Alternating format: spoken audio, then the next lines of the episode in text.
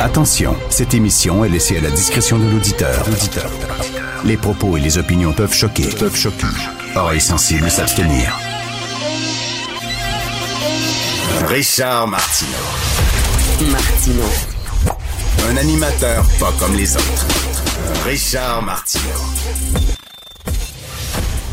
Chers amis, chers fidèles de Cube Radio et maintenant de Cube Télé, je ne veux pas vous alerter outre mesure ou vous inquiéter. Mais pendant que vous vaquez à vos occupations quotidiennes, moi, j'observe, je regarde, j'entends, j'écoute. Et je peux vous annoncer que la menace gronde, qu'une tempête terrible se prépare, qui risque d'engloutir le Québec au complet, vos enfants et vos petits-enfants. Je parle, bien sûr, de la menace séparatiste. Nous pensions être enfin débarrassés de ce mal suite aux deux défaites, méritées mais ô combien humiliantes, que le Québec a essuyées en 1980 et 1995. Et je pense surtout aux propos odieux scandaleux qu'avait tenu le premier ministre Jacques Parizeau qui avait blâmé nos amis de l'étranger qui ont choisi le Québec comme terre d'accueil pour élever leurs enfants, fonder une famille. Je croyais que cette menace, comme vous, était morte et enterrée et loin derrière nous. Mais malheureusement, comme Carrie à la fin du film de Brian De Palma, comme Jason à la fin de Friday the 13, comme le requin de jazz qui est revenu dans Jazz 2, Jazz 3 et, et, et le grand Jazz 4. Mal aimé. La menace séparatiste revient et montre de nouveau son sale museau. Merci Jean-François. Je ne veux pas vous inquiéter, mais je suis comme vous. La peur me tenaille, la crainte, et je scrute l'horizon à la recherche d'un sauveur. Est-ce qu'il y a quelqu'un qui, comme Bruce Willis dans Armageddon, va se sacrifier pour sauver le Québec, va mettre son corps en jeu, sa tête sur le bio, pour nous sauver tous? Ah, c'est pas vous qui ferez ça. Non, ni moi.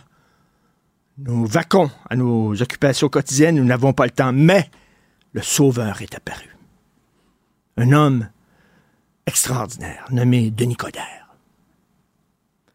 Denis Coderre, aujourd'hui, Denis Coderre, grand-mère de Montréal, peut-être le plus grand maire que Montréal a eu, je dirais même un des plus grands maires en Amérique, qui a mis Montréal sur la map, Denis Coderre, qui n'était pas seulement multiculturel, mais qui était transculturel, intraculturel, post-culturel.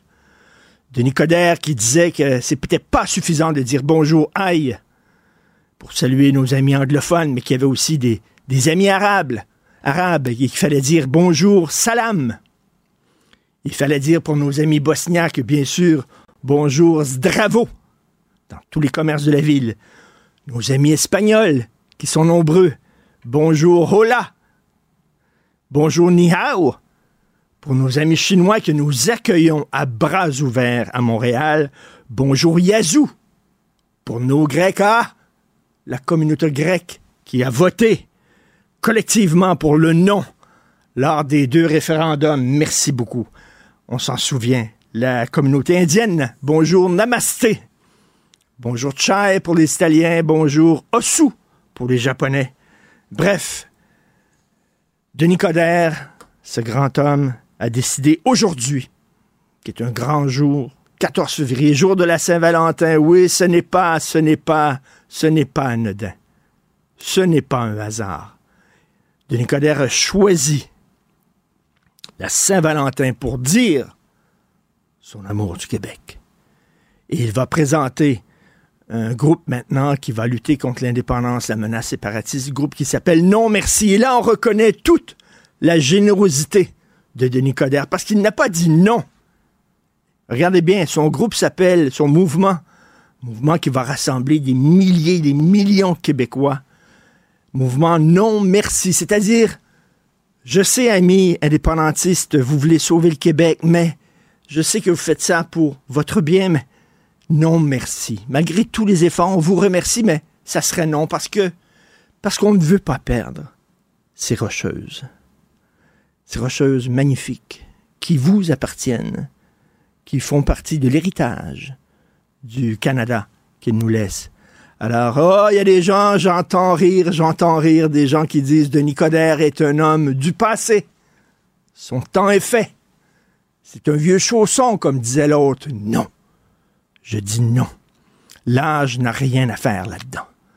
Quand on a du courage, on a du courage. Et M. Coderre se lève contre la menace séparatiste qui, à cause de gens perfides, comme Paul Saint-Pierre Plamondon, ou non, non, ne huez pas, ne huez pas, non. Il faut quand même respecter l'homme. Il faut respecter ce qu'il a fait. Mais reste que il a réussi à réveiller la bête. Et François Legault, malheureusement, n'est pas le capitaine Canada qu'il nous fallait. On sent, lorsqu'il porte l'uniforme de capitaine Canada, on sent son, son malaise. Lui, ancien péquiste. Faut jamais l'oublier, ça. François Legault, ancien péquiste, qui était dans le camp du oui lors des deux derniers référendums. Faut s'en souvenir. Denis Coderre, lui, s'en souvient. Alors, le vrai capitaine Canada, à partir d'aujourd'hui, c'est M. Coder. Parce que M. Coder a été malade gravement. Il a vu le gouffre. Il a vu le gouffre. Il a senti le souffle sur euh, sa nuque. il entendit la voix alors qu'il était dans l'ombre, l'obscurité, il a vu une lumière au bout du tunnel. Entendu une voix en disant Denis, je t'investis d'une mission. Il a dit Moi? Pourquoi moi? Parce que c'est toi qui va sauver le Québec. Il a entendu la voix. La même voix qui euh, hein, a parlé, euh, euh, qui a dit les trois secrets aux jeunes enfants, les trois secrets de Marie. Alors, il a entendu la voix et s'est investi d'une mission. Il l'a dit aujourd'hui dans le journal de Montréal, une entrevue qu'il a accordée du haut de sa montagne. Il a dit, je me sens investi d'une mission de sauver le Québec. Alors, j'espère que vous allez répondre en grand nombre à cet appel, car la menace n'a jamais été aussi grave que ça. OK, bon, je vais arrêter de niaiser, là. Tabouère. Vraiment, là. dire, le, le, capitaine du nom, et là, il trouve le PQ trop à gauche. Il dit c'est un danger, non seulement c'est un danger parce que le PQ est souverainiste, mais le PQ est trop à gauche, puis lui dit il faut un fédéralisme de droite. Ramener ça à droite. Et là, on revient aux vieilles chicanes constitutionnelles. Je demande à M. Coder, moi, euh, M. Legault était fort d'un gouvernement majoritaire. Il nous a dit donnez-nous un gouvernement majoritaire, puis on va aller à Ottawa, puis avec toute la force du nombre, on va réussir à arracher un à un des pouvoirs à Ottawa. Ça n'a pas marché tout. Il s'est fait dire fuck you. Il est revenu la queue entre les deux jambes. Ça n'a pas fonctionné. Alors je dis à M. Coder, c'est quoi sa solution à lui? Qu'est-ce que lui, euh, s'il dirige le Parti libéral du Québec, qu'est-ce que lui va faire que M. Legault n'a pas réussi à faire? J'ai hâte qu'il réponde à cette question, mes chers amis. L'heure est grave. On est en train de virer fou, là. Mathieu Bocoté. Les règles, c'est pour le citoyen ordinaire. La volaille consentante qu'on peut plumer en toutes circonstances. Ça, les règles, c'est pour ces gens. Richard Martineau. C'est la queue qui agite le chien maintenant. Aïe, aïe, aïe, aïe, aïe. C'est la même logique qui s'applique dans tout et on n'en sort pas. La rencontre Martineau. Euh, Mathieu, écoute, on va se transporter en France avec toi. On sait que tu travailles à CNews. Tu as une émission qui est très regardée, qui remporte beaucoup de succès là-bas à CNews. CNews, c'est un, une, euh, une, télé euh, d'information 24 heures sur 24, 7 jours par semaine, qui penche un peu à droite. Et là, la gauche veut vous faire fermer. Et tu veux en parler, pas bien sûr pour protéger ta job, mais pour protéger la liberté d'expression. Ouais, non, non, mais qu'on s'entende, c'est pas une question perso sur ça. Je, t'avouerai qu'en ces matières, je réagis d'abord euh, comme un intellectuel qui est soucieux de la liberté d'expression et de, la démocratie libérale au-delà des intérêts des uns des autres. Qu'est-ce qui se passe? ça fait des années, entre toi et moi, que la gauche, plus ou moins radicale, cherche à faire se fermer ces news. La ministre de la Culture, la précédente, avant Rachida Dati, avait envisagé la possibilité de fermer la chaîne tout simplement au moment du renouvellement des licences en 2026, si je ne me trompe pas. Euh, il y a des députés qui plaident pour la fermeture de la chaîne. Mais là, il y a une étape de plus qui s'est passée. Reporters sans frontières, parce que tu vas voir, c'est pour ça que c'est intéressant. Reporters sans frontières, théoriquement, ce sont des gens qui se portent à la défense de la liberté d'expression. Mais c'est ce qu'on pourrait appeler une, c'est presque un groupe orwellien. Parce que dans les faits, ils ont, sont présentés à l'ARCOM. L'ARCOM, c'est un peu le CRTC, mais avec des pouvoirs mille fois plus grands pour dire CNews cause problème, il ne respecte pas le pluralisme des opinions. Alors, l'ARCOM a répondu, euh, ben, c'est faux. CNews respecte à la lettre le pluralisme politique. Tous les courants sont représentés à la seconde près. Donc, ça ne compte pas. Donc là, ils ont décidé d'aller devant le Conseil d'État. Le Conseil d'État, c'est une des formes, une des cours suprêmes à la française, en disant non mais le pluralisme pour nous c'est pas ça, c'est le pluralisme idéologique au sens plus large, donc pas les partis. Donc là, il y aurait un problème, disent-ils, dans la dans la à partir d'une étude qui est par ailleurs complètement lunaire, produite par un type qui s'appelle François Jost. Donc c'est une étude qui dit par exemple surreprésentation de ce qu'ils appellent l'extrême droite ou la droite sur CNews. Mais sur quoi tu fondes ça? Il, lance des chiffres comme ça, mais t'as aucun fait. Ah, il dit oui, t'as des gens qui collaborent au magazine Causeur. Puis là, Causeur, il associe ça à l'extrême droite. Donc là, ben ah, ben, ça veut dire que l'extrême droite est présente sur CNews. Euh, L'incorrect. Je pourrais donner... Donc là, il y a son point de départ. Le Conseil d'État, qui est en pleine dérive idéologique, dit Ah ah, c'est vrai, CNews ne respecte pas le pluralisme idéologique au sens large, ce que la chaîne conteste. Puis quant à moi, je conteste. Hein. Je participe à cette chaîne-là. Je vois des gens de tous les courants y cohabiter, s'y confronter. D'ailleurs, sans ça, on pourrait pas s'engueuler. Entre toi et moi, dire c'est une hmm. chaîne où il y a la culture du débat. Le débat dans l'entre-soi, ça finit par être épuisant. Donc, il y a une diversité. Il y a différents formats d'émissions aussi. Quoi qu'il en soit, et là, c'est là que j'en arrive au moment important, le, Conseil d'État, dans sa décision rendue hier, dit qu'il va falloir, c'est la proposition, pour être capable de clarifier les termes de, du pluralisme idéologique sur la chaîne. Selon quels critères? Selon les critères gauche, droite, centre, centre-gauche, centre-droit, extrême-gauche, extrême-droite. Selon les critères souverainistes européistes. Selon les critères conservateurs progressistes. Selon les critères libéraux collectivistes. Je suis curieux de savoir euh, comment. Mais surtout, il faudra ficher, et j'insiste, identifier et ficher les différents collaborateurs de la chaîne, journalistes, présentateurs, chroniqueurs, éditorialistes, les ficher idéologiquement pour savoir qui ils représentent. Donc là, ça veut dire que les journalistes ne sont plus accueillis comme des journalistes. Ils doivent. Donc là, il y a différentes méthodes. On va la méthode 1, vous devez nous dire pour qui vous votez à la présidentielle.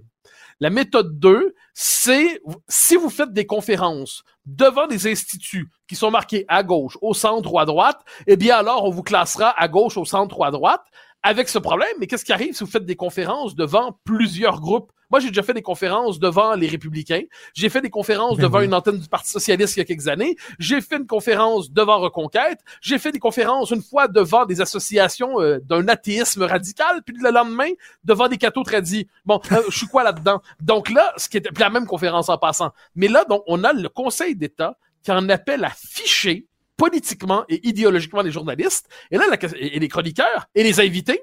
Mais là, je pousse ça plus loin. Qu'est-ce qui arrive si l'organisation responsable de coller une fiche et une étiquette sur les gens nous colle autrement une étiquette dans laquelle on ne se reconnaît pas? Alain Finkielkraut, dont on a souvent parlé, toi et moi, Alain Finkielkraut se voit comme un homme de gauche orphelin de la gauche. Mais il y a des gens dans la gauche nouvelle qui disent, en fait, Finkielkraut, c'est un réactionnaire et peut-être même d'extrême droite. On fait le même coup à Michel Onfray. Ben, ben, comment on le classe? Euh, est-ce que mon ressenti d'identité idéologique va être plus important? C'est important le ressenti aujourd'hui que l'identité, l'idéologie qu'on veut me coller et quelle sera l'instance autorisée qui va définir l'identité idéologique des uns et des autres? Je te jure, c'est une des manœuvres les plus autoritaires que j'ai vues depuis longtemps. Je te donne un dernier fait. Pourquoi CNews serait orienté, nous dit-on? Si on lit le rapport du gars qui a fondé pour Reporters sans frontières, je te dis, c'est un rapport d'une médiocrité intellectuelle épouvantable. On nous dit, la preuve que CNews est subjective, c'est qu'elle ne respecte pas le même agenda médiatique que BFM, qui est une autre chaîne info. C'est comme si on disait la preuve que LCN est, est, subjectif et orienté, c'est que ça suit pas le même agenda médiatique que RDI. La preuve que Cube est orienté, c'est que ça suit pas le même agenda médiatique que c'est quoi? Donc là, il y a quelque chose de complètement délirant là-dedans. Et eh ben, c'est la France euh, avec une tentation autoritaire. Et même, Mathieu, même si on disait que CNews penche majoritairement à droite, et je connais CNews, et effectivement, il y a différentes voix, mais même si c'était une chaîne qui penchait directement à droite, moi, j'écoute France Culture.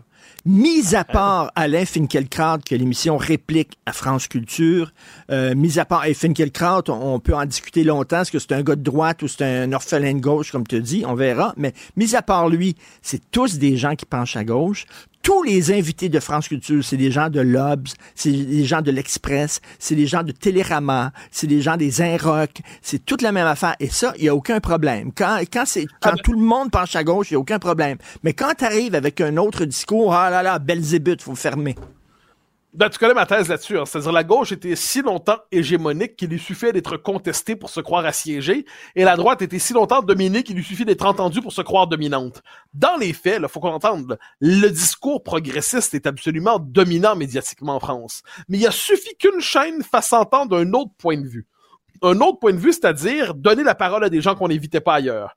Euh, parler de sujets dont on parlait pas ailleurs, par exemple, le rapport qui, puis je reviendrai sur la des services publics dans une seconde, le rapport qui fonde l'appel à l'interdiction dit CNews détourne le débat public en parlant trop d'insécurité et d'immigration le problème, c'est. Attends, ça veut donc dire qu'on. Puis il nous dit ça, ça, ça, ça fait dévier le débat public. J'en conclus que si c'était pas de CNews, on en parlerait beaucoup moins dans l'espace public. Or, c'est une réalité. Est-ce que certaines réalités doivent être censurées?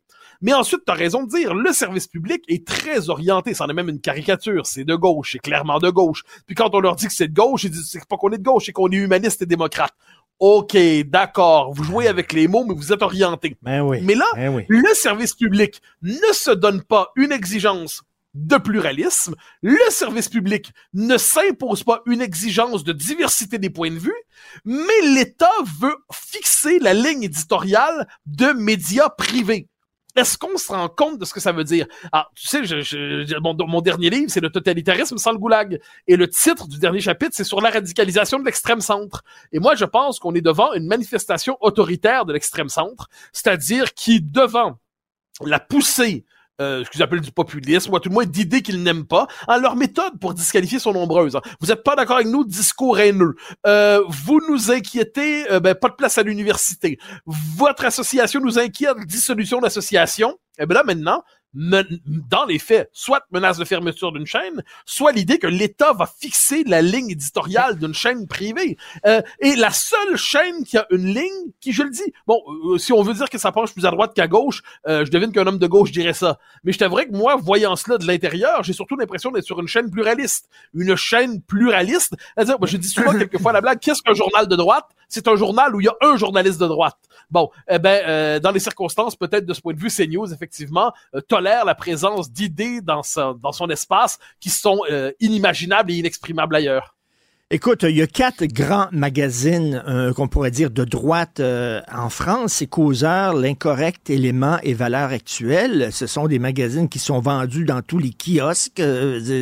mais tu sais, c'est pas, pas des magazines illégaux et underground et tout ça. Et c'est incroyable à quel point il y a une certaine gauche radicale qui est incapable d'entendre un autre point de vue. Il y a une librairie qu'on connaît, toi et moi, près du Jardin mhm. du Luxembourg, où je vais, à chaque fois que je vais à Paris, c'est la nouvelle librairie. Alors, c'est une librairie euh, conservatrice avec des livres euh, de droite. Certains livres là-dedans sont la librairie, sont un peu de droite, un peu trop à droite à mon goût, mais bon, c'est une librairie que, que, que, que j'aime bien. Écoute, chaque fois que je vais là, la vitrine est cassée, on a envoyé une brique dans la vitrine, euh, des menaces, etc., comme si ce, ce discours-là n'avait pas le droit d'être entendu. Ce qui démontre, ce qui démontre, ils ont peur. Ils ont peur. Ah oui, mais- Ils savent que ce discours-là maintenant trouve écho dans la population. Ils savent que ce discours-là percole dans la population et là, ils veulent les faire taire. Et s'ils veulent les faire taire, c'est parce qu'ils ont peur. Alors, il y a plusieurs concepts. hein. Par exemple, libération de la parole. On dit ça souvent pour la parole conservatrice. Une libération de la parole conservatrice. Mais j'en conclus qu'il s'agissait d'une parole qui n'était pas libre auparavant. C'est intéressant, ça. Euh, la droite décomplexée. Mais j'en conclus que la seule droite autorisée est une droite complexée. hein. Une droite qui euh, se reconnaît moralement inférieure à la gauche.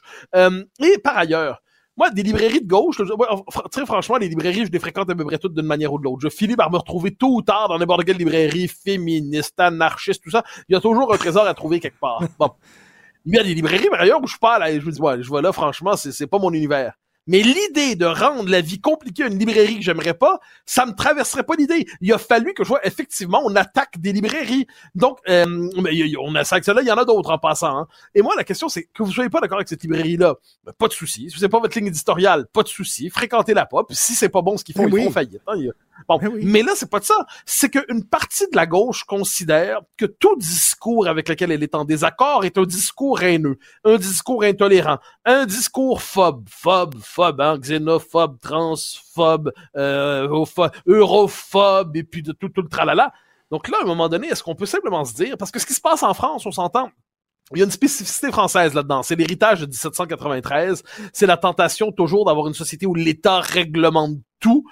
Mais il y a une dimension occidentale là-dedans. Parce que Reporters sans frontières, là, qui, sont à l'origine de cette démarche-là, eh ben, ils sont pris au sérieux partout en Occident. Donc, faut savoir que l'association de défense des journalistes aujourd'hui cherche, dans les faits, à forcer les journalistes, les chroniqueurs, les éditorialistes à s'étiqueter idéologiquement et politiquement avant de prendre la parole pour qu'on puisse savoir de quel quota ils sont représentatifs. C'est de la de la démence, c'est de Mais- la démence. Mais est-ce que, est-ce ça que le loin. danger, est-ce que le danger est réel pour CNews? Ah oui, ah oui. Ah ben bien sûr, attends. Le CNews, alors, six mois. Alors là, ça en fait. C'est que là, il y a une première étape, c'est que le Conseil d'État donne comme consigne à l'ARCOM, donc au CRTC local, de redéfinir sa politique sur le pluralisme dans les médias. Donc là, la question, c'est pour les autres médias, ça va être compliqué. Parce que, en passant, euh, il y a d'autres médias où il y a une forme d'unanimisme idéologique tel, euh, comment ils vont devoir se positionner par rapport à ça? Euh, BFM, qui, est la grande, euh, qui se prend pour la grande chaîne mainstream, qui est talonnée par CNews, hein, parce qu'on pardonne pas à CNews son succès. CNews est de plus en plus souvent la première chaîne info. Ben, comment ils vont devoir faire? LCI, qui est la chaîne qui se, spécialise en affaires internationales, comment ils vont devoir diversifier leur point de vue sur certaines questions? Je suis curieux de savoir, mais non, c'est très sérieux, hein, c'est très sérieux. C'est le Conseil d'État vient de dire à l'ARCOM, vous devez changer vos règles. Et là, pour, et puis on voit les conséquences dans les articles, on dit, dans la définition des émissions, changer les programmes, imposer euh, certaines, euh, tel type de contradicteurs. Donc, on- ce qu'on se rend compte, c'est une intrusion du gouvernement, de l'État, mais aussi, j'insiste là-dessus, d'un système de classification idéologique. Parce que là, il y a une autorité. hein, qui, ça va être quoi le nom de l'autorité qui va être responsable de définir qui est idéologiquement classé comment? Je veux dire, toi, t'es quoi exactement? Attends, ce que j'en sais, toi, t'es, t'es athée, hein, t'es pas spécialement catholique pratiquant. Euh, t'es plutôt conser- t'es conservateur fiscal. Non, t'es athée, mais t'es respectueux du patrimoine catholique. Ah bon. Euh, t'es conservateur fiscalement, mais t'es pas contre l'État social. Euh, t'es indépendantiste, mais t'as jamais été ceinture fléchée. Euh, t'es un mais- mais- nationaliste. mais ça, c'est euh, drôle. attaché- Mais si c'est drôle, c'est des gens qui nous le disent, euh, on, on est non-binaire, mais bon Dieu, politiquement, ils sont binaires. Tu t'es à droite ou t'es à gauche, ces gens-là. Là. Tu sais, c'est comme, ça n'a pas de sens. Ils ont besoin d'étiquettes. là.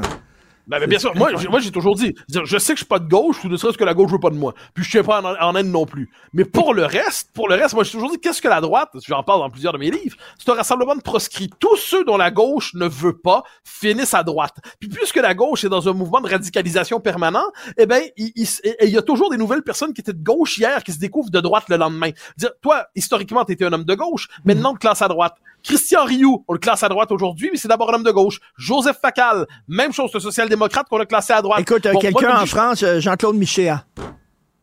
Ah ben attends, ça c'est compliqué, c'est un réactionnaire de gauche. Trouve Ah une oui. manière de répondre à ça. Donc, tu vois, ce système de classification, il est débile, à mon avis. Déjà, moi j'ai déjà dit tout le mal, je pense, du clivage gauche-droite, mais le résultat de tout ça, quand ça devient une mode de gestion administrative et de collage d'étiquettes d'éditorialistes, de journalistes et de chroniqueurs, ben on appelle ça une tentation autoritaire qui est pas loin de la dictature médiatique. C'est fou raide. Et je reviens à la magnifique phrase de Bob Dylan, There's no left and right, there's only up and down. C'est ce qu'il disait. Oui, c'est une très belle formule dans les circonstances. C'est d'avancer ou de reculer, mais je trouve ça incroyable. C'est de la censure. On veut oui, faire fermer une station sous prétexte qu'on n'aime pas ce qu'on y entend. C'est incroyable. Mais ça, ça se passerait ailleurs, tu sais, ça se passerait au Kirghizistan, là. ça se passerait au Daghestan, ça se passerait en Ouzbékistan. On serait pas surpris, on se dirait OSS 117 va aller là-bas pour rouvrir la, la, la station qui a été fermée. Mais là, non, ça en se passe en France. France. Le Mais, pays de la écoute, liberté, le pays qui tient à la liberté, le pays de Voltaire. À demain, clac. Mathieu. Je te coupe.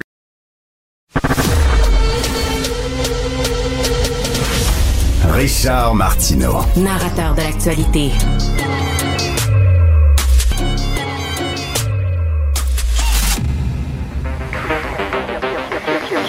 Cube Radio. En direct à LCN. 9h30, on va aller rejoindre Richard Martineau. Juste un mot pour vous dire, vous le voyez à l'écran, qu'on est en attente des premiers commentaires du ministre Bernard Drainville. Va peut-être, on va peut-être y aller euh, ou t'interrompre quelques instants, euh, Richard, euh, si le ministre parle de cette question de l'intimidation à l'école Pierre de Lestage Ben, D'abord, salut, Richard. Mais d'a- d'ailleurs, d'ailleurs, écoute, je sais pas, je connais pas les détails de l'affaire. On Ouais. connaît pas encore les détails de cette affaire-là, là. Donc, euh, mais, mais écoute, l'intimidation à l'école, c'est certain que il faut que les écoles prennent ça au sérieux.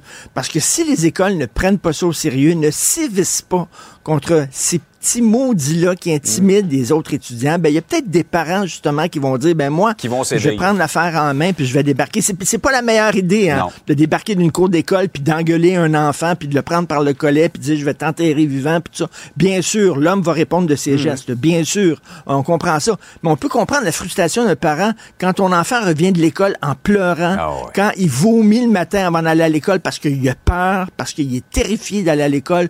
À un moment donné, les parents en ont ras le Puis souvent, ce qu'on dit, c'est qu'on dit aux parents de l'intimider, de déménager puis de changer d'école, alors que l'intimidateur, lui, reste à l'école. À un moment donné, il faut prendre ça au sérieux. J'ai très, très hâte d'entendre le ministre sur cette question-là. On, ça devrait se faire dans les prochaines minutes. Maintenant, Richard, euh, Denis Coderre, qui prépare un retour, on le sait, avec le Parti libéral, là, s'est donné une mission. Il dit non merci, il veut lutter contre les séparatistes. Il veut lutter contre les séparatistes, nous, euh, tu sais, parce que c'est important de garder les rocheuses et tout ça. Mais là, le- lui, il lui, il prend l'uniforme de Capitaine Canada. Ouais, ouais, et ouais. là, il va avoir une surenchère parce que François Legault, faut qu'il dise non, c'est moi Capitaine Canada, c'est pas toi. Alors là, on Mm. va savoir, il va y avoir une bataille entre les deux Capitaines Canada. Tu sais que dans les années 60, il y avait un cinéaste expérimental et un peintre qui s'appelait Andy Warhol. Ouais. OK, suis-moi. Il a fait un film qui s'appelait The Empire State Building, c'est-à-dire il a mis une caméra devant l'Empire State puis il l'a filmé pendant huit heures. Le film a été présenté dans les cinémas. Il se passait rien. C'était huit heures, l'Empire State Building. Mais Andy Warhol disait ce qui, est, ce qui est le fun avec mon film, c'est que tu peux sortir, aller au restaurant, tu reviens puis tu rien manqué. Mais ça, c'est le Québec. Ça, c'est le Québec. Tu peux partir du Québec, aller dans un autre pays pendant cinq ans, Ouais. revenir ici, puis devine quoi? C'est le oui, puis le non, puis le ça. référendum, puis les c'est comme... Écoute, c'est incroyable. Il y a JAWS 1, JAWS 2, JAWS 3, JAWS 4. La, menace souverainiste finit tout le temps par ressusciter. Alors là, il y a Denis Coderre qui a mis son uniforme, ses capes et son spandex et qui s'en va aujourd'hui, qui présente son nouveau mouvement qui est le mouvement Non Merci. Donc, euh, on voit ici le les ministres. là. Ouais. Donc, euh, non merci. Alors, c'est le- le- le- la vieille bataille. Et moi, la question que je pose à Denis Coderre, c'est, OK, bon, il veut pas de la séparation, c'est correct. François Legault, il y a eu un gouvernement majoritaire. Il dit, avec, donnez-moi un gouvernement majoritaire fort, on va aller à Ottawa, puis on va aller rapatrier des nouveaux pouvoirs. Il n'a pas réussi. Euh, Il s'est fait dire non, on retourne chez vous. Il est retourné au Québec, euh, la queue entre les deux jambes. Qu'est-ce qu'il propose, Denis Coderre? Qu'est-ce qu'il propose? Qu'est-ce qu'il va pouvoir faire que François Legault n'a pas réussi à faire avec un gouvernement majoritaire? Bref, on revient dans ce vieux film-là. Par ailleurs, euh, on va voir le ministre de Drainville dans les, dans les prochains instants. Bien, il a renouvelé le permis d'une école juive qui respecte pas le régime pédagogique québécois. Tout à fait. Euh, donc, on apprend ça dans le devoir aujourd'hui. C'est une école juive ultra-orthodoxe. Il ne respecte pas les régimes pédagogiques. Là, je comprends qu'actuellement, il y a une montée de l'antisémitisme avec les tensions, avec la guerre entre Israël et le Hamas. Euh, on mm. est très, c'est une situation délicate. Mais là, c'est pas de s'en prendre à la communauté juive. C'est de s'en prendre à une école, que soit juive, c'est un prétexte, c'est un détail. C'est une école qui ne respecte pas le régime pédagogique. Les les enfants qui vont dans cette école-là n'apprennent pas les mêmes choses que les enfants de partout ailleurs au Québec. Ils sortent en secondaire 4, d'ailleurs, ils se rendent pas jusqu'en secondaire 5, ils sortent en secondaire 4, ils, ils connaissent pas la géographie, ils ont pas des connaissances de base. Mm. On se souvient, il y a quelques années, il y avait un frère et une sœur qui avaient poursuivi le gouvernement du Québec en disant, nous autres, on a, euh, on a grandi dans une école ultra-orthodoxe, on est sorti de là, on était ignorants, ils savaient même pas c'était quoi le fleuve Saint-Laurent. On se souvient, à un moment donné, il passait en auto au-dessus du fleuve et il a dit, c'est quoi ce cours d'eau-là? Et le gars, il avait à peu près 18-19 ans. Puis là, ils ont dit, ben, c'est, c'est le, fleuve Saint-Laurent. C'est quoi, c'est le fleuve Saint-Laurent? Donc, écoute, c'est, inacceptable que des enfants soient euh, élevés comme ça. Mhm. Et là, c'est, cette, cette école-là, il y a, y a, la commission consultative de l'enseignement privé qui a dit cette école-là est problématique. Il mhm. ne faut pas renouveler son permis. Et le ministre Drainville a quand même renouvelé le permis de cette école-là euh, qui euh, vraiment euh, n'éduque pas et n'instruit pas les enfants, malheureusement. Ne leur donne pas Donc les ça, c'est ces enfants-là eux-mêmes. Les connaissances de base. Là. Ben, ben, tout à fait. Sorte de là, ils sont pas outillés. Ce n'est pas un service à leur rendre. Donc, comment ça se fait que renouveler le permis de cette école-là? Je ne sais pas, mais c'est quand même assez particulier que le Québec accepte que ce genre mhm. d'école-là puisse continuer euh, à, à, ouvrir ses portes euh, régulièrement. Hey Richard, passe une excellente journée. On se reparle demain. Martino. Pour l'instant, nos avocats nous disent que tout est beau.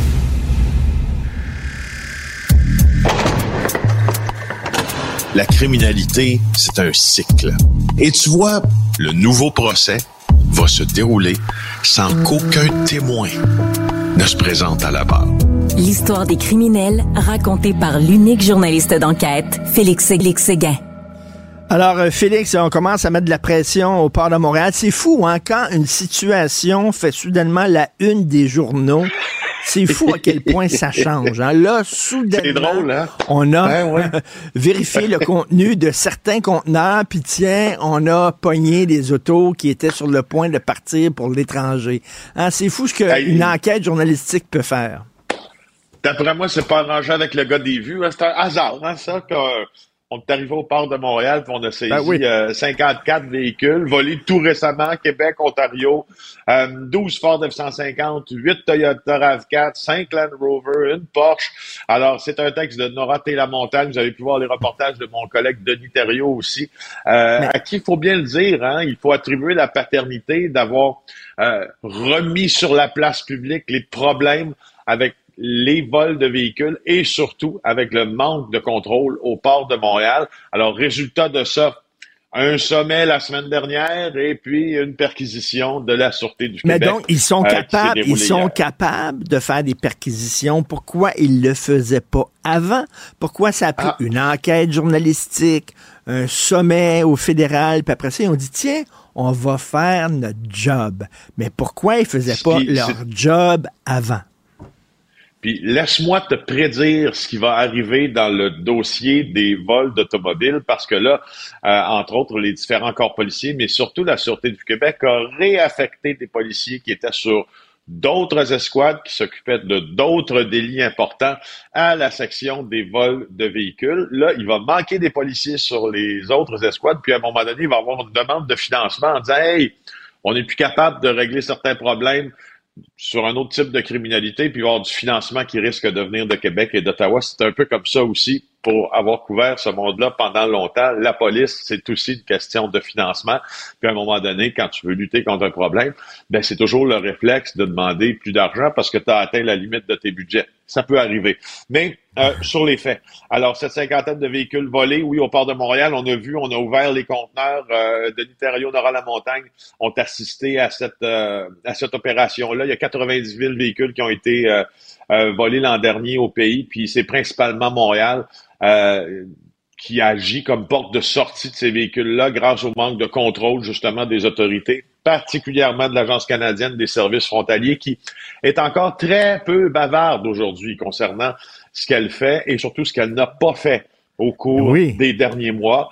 Alors, euh, tu vois, les, véhicules là ont été repérés peu avant le départ. Où ils s'en allaient, ces véhicules-là? Ils s'en allaient au Maroc, ils s'en allaient en Belgique. La Belgique n'était pas leur destination finale. Tu sais qu'en Belgique, il y a des grands ports de mer importants. Puis euh, on, après ça, on, redirige euh, ce trafic-là vers, entre autres, des pays comme le Bénin, la Côte d'Ivoire, euh, Dubaï également, aux Émirats arabes unis. Et je, te, je te dirais aussi que la question des vols de véhicules est beaucoup l'affaire de la PEG moyen-orientale ici à Montréal. Il y a beaucoup de criminels d'origine libanaise qui tremblent dans ce vol-là. Les, les, criminels d'origine euh, libanais on a une superbe diaspora libanaise ici à Montréal. Moi, j'ai, j'ai, écoute, parmi mes bons amis, ben oui. euh, t'as, des, t'as des gens du Liban qui, des, j'ai des, parmi mes bons amis, j'ai des, Italiens aussi, tu sais, ces gens-là sont, sont, sont, souvent ostracisés, euh, surtout les Italiens à Montréal, les Canado-Italiens. écoute, il y, a des pecs, il y, a des pecs dans chaque communauté, là. dont, les, les, Québécois tricotés serrés, bien sûr. Donc, euh, c'est la, la pègue Moyen-Orient. Mais écoute, cette pègue-là, là, qui fait du trafic d'auto volé, là, euh, ils n'ont pas changé leur méthode, j'imagine. Ils ont utilisé exactement les mêmes méthodes qu'ils utilisaient avant. Donc, sais, s'ils étaient capables de les interrompre actuellement, je reviens là-dessus, comment ça se fait qu'ils l'ont pas fait avant? Comment ça se fait? Euh, et ben, comme tu dis, ils sont... parce qu'on ne l'avait pas médiatisé, Richard, ben cette affaire-là, parce qu'on n'avait pas enquêté là-dessus, on n'avait pas démontré euh, la, la, turpitude des autorités. à un moment donné, tu peux pas te battre contre les faits, tu sais. Puis quand, quand, quand vous, quand certains là d'entre vous ou des gens dans la population, tu sais, on sait que le niveau de confiance baisse euh, envers euh, les journalistes. Il y a peut-être des raisons parfois qui, qui sont logiques, qui s'expliquent. Par contre, restez sur les faits. S'il n'y a pas d'article dans le Journal de Montréal, s'il n'y a pas d'émission à JE, s'il n'y a pas une pression journalistique qui est maintenue avec des informations d'intérêt public de Denis Thériault, de Nora Lamontagne, puis après ça, que nos, de, nos vis-à-vis qui ont, qui ont comme embarqué dans le bateau, sans mauvais jeu de mots, euh, ben, ah, fort à penser que ça, ça arrive pas, ces opérations-là. Pourquoi pas l'avoir fait avant? Ben, Exactement. à un moment donné, tu te ramasses avec des unes de journaux, puis tu sais, euh, c'est ce qui arrive. euh, ils se sont réveillés puis on dit bon, écoute, on va on va faire notre job, hein, on va leur serrer à vis un peu, comme quoi que c'est possible. Mais tu sais, juste, juste avant de passer à l'autre sujet, Richard, tu sais que lundi, dans un stationnement euh, du, de la région du Grand Toronto, là, ce que les, les Ontariens appellent le GTA, le Greater Toronto Area, donc le Grand Toronto, Toronto et ses banlieues, il y a des policiers qui ont aperçu un homme qui était penché sous un Land Rover dans un centre, dans le stationnement d'un centre commercial. Et, mon Dieu, qu'est-ce qu'il fait là? Alors, ils l'ont arrêté. Ce qu'il était en train de faire, cet homme-là, c'était, il était en train de mettre ce qu'on appelle une POC. Ça, c'est quoi une POC, Richard? Une POC, là, dans le langage criminel, et policier d'ailleurs, c'est une balise GPS. C'est donc une balise GPS aimantée. On met sous le véhicule. Là, on, arrête le gars, puis on dit, hey, mon Dieu, euh, c'est qui ce gars-là? C'est un gars qui vient de Montréal.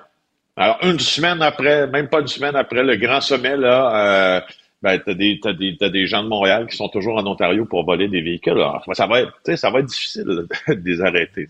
Ben oui. Écoute, en bas, en tout cas, on est content là, au moins qu'ils commencent à faire leur job comme du monde. Une Montréalaise coupable de complot euh, au profit de l'Ukraine, au profit de la Russie, c'est quoi? Oui. Quelle histoire! C'est l'histoire de cette euh, Montréalaise rapportée par Michael Nguyen aujourd'hui dans le Journal de Montréal, Christina Poudireva. Euh, Madame Poudireva, c'est une résidente de Montréal de 32 ans.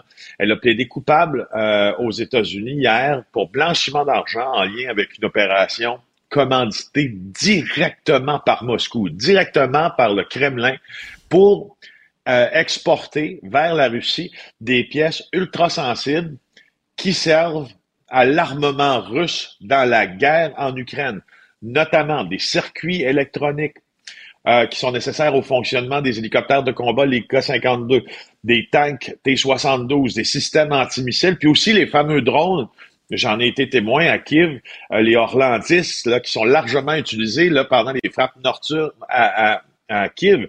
Alors, ça, c'est une enquête du FBI puis du Homeland Security, donc l'agence de protection des douanes euh, américaines, qui sont souvent un peu plus rigoureux et sévères que la nôtre. alors, Pouzireva, ce qu'elle a fait, là, c'est que euh, dans, son stratagème, euh, ce qu'elle faisait, c'est qu'elle a envoyé des millions de dollars de ces équipements-là à, la Russie, mais en passant par d'autres pays, parce que la Russie n'est pas capable de produire ces articles-là, pas capable de manufacturer.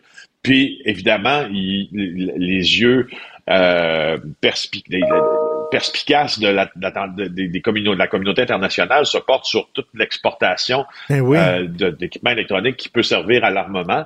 Alors, c'est pour ça que l'FBI s'est mis là-dessus. Puis, elle avait, à 32 ans, elle avait décidé de brouiller les pistes, elle et son conjoint, présumément, pour pas se faire repérer. Alors, ce qu'on disait, ce qu'elle disait euh, aux gens avec qui elle commerçait, c'est que euh, c'était de l'équipement qui était pour s'en aller en Chine, mais ça s'en allait pas en Chine. Euh, c'est pour ça millions de dollars d'équipement comme ça qui a atterri en Russie pour se retrouver sur les champs de bataille. Elle utilisait des intermédiaires, la Turquie, la Chine, l'Inde, les Émirats arabes unis, sauf que tout, toutes ces cargaisons, ces manifestes étaient suivis. On a suivi l'équipement jusqu'en Russie. Euh, elle avait dit même à un complice, on va devenir riche avec ça.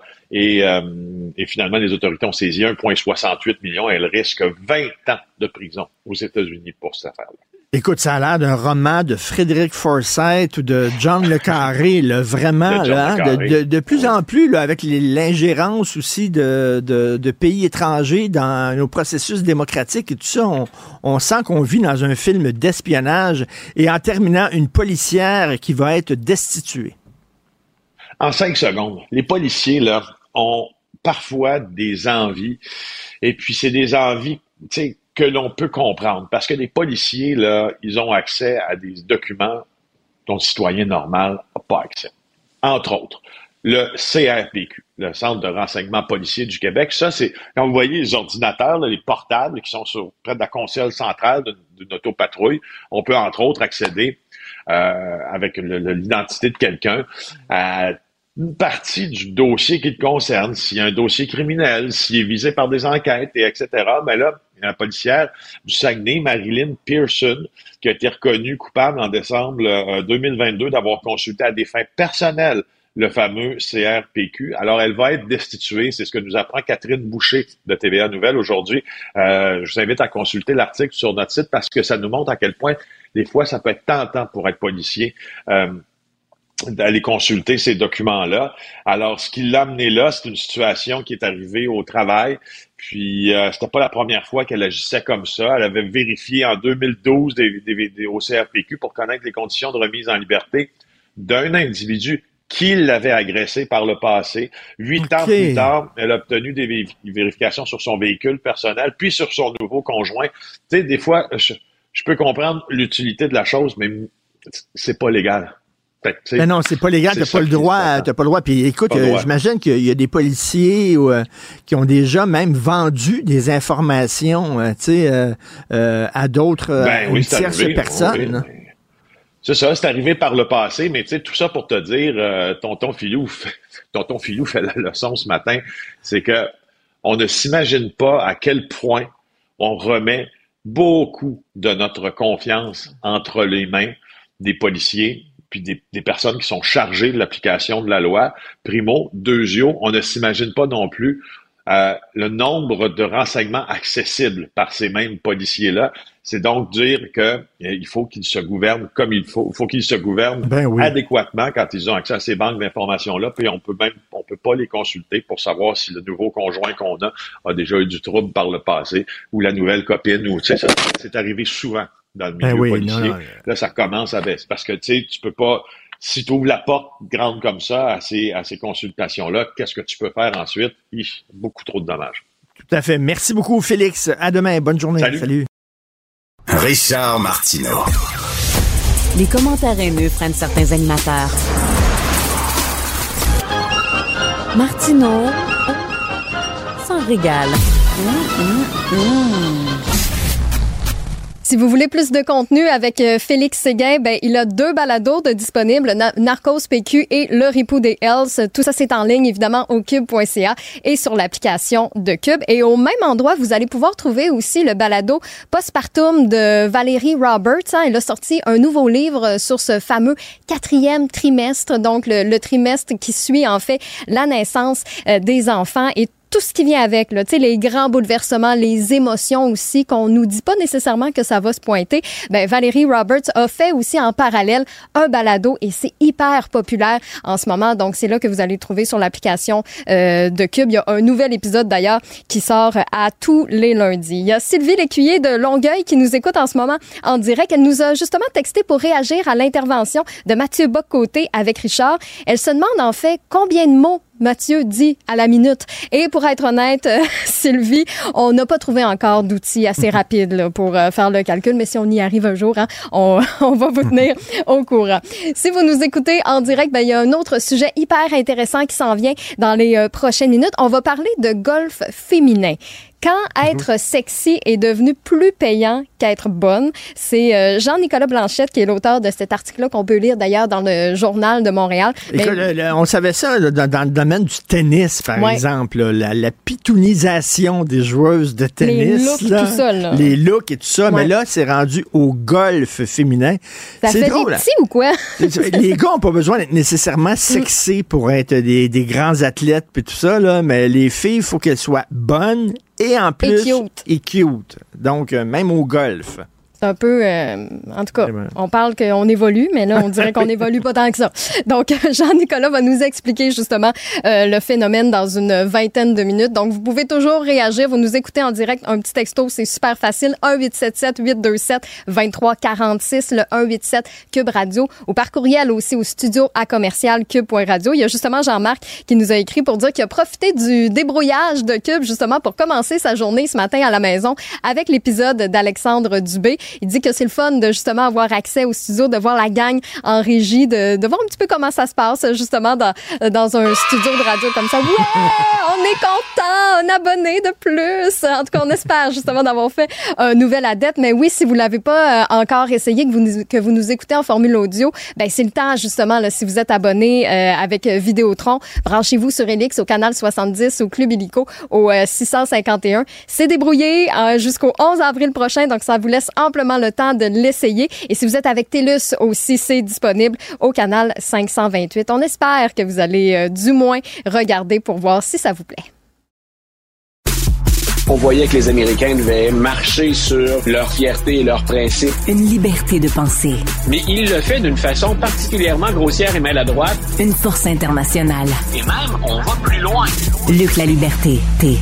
Luc, je veux continuer la conversation qu'on a eue hier sur Joe Biden parce qu'aujourd'hui, dans le National Post, il y a un texte très intéressant justement sur les inquiétudes croissantes des Américains euh, face aux absences répétées de Joe Biden. Et quand je parle d'absence, c'est pas des absences physiques, c'est des absences euh, mentales et psychiques. Et Luc, en juin 2023, NBC a fait un sondage et 68% des voteurs, des électeurs euh, avaient, euh, avaient des inquiétudes euh, face aux, aux, capacités mentales de Joe Biden. Et là, cette semaine, un nouveau sondage de ABC News et de Ipsos c'est 86 le 86% des Américains croient que Joe Biden est trop vieux pour se représenter et euh, pour avoir un autre mandat. C'est énorme. Écoute, et peu importe ce que nous disent les spécialistes, il y avait, euh, on, a fait le jeu euh, un peu partout dans le monde, je pense. On a demandé à des experts de se prononcer sur est-ce que ce qu'on entend et on voit de Joe Biden, on parle d'experts médicaux, du domaine médical, est-ce que ce qu'on voit, ça évoque forcément des problèmes cognitifs graves? Et la plupart s'entendent pour dire, euh, ben d'abord, c'est des choses qui lui arrivaient plus jeune à, Joe Biden. Il était reconnu pour se mettre le pied dans la bouche assez fréquemment.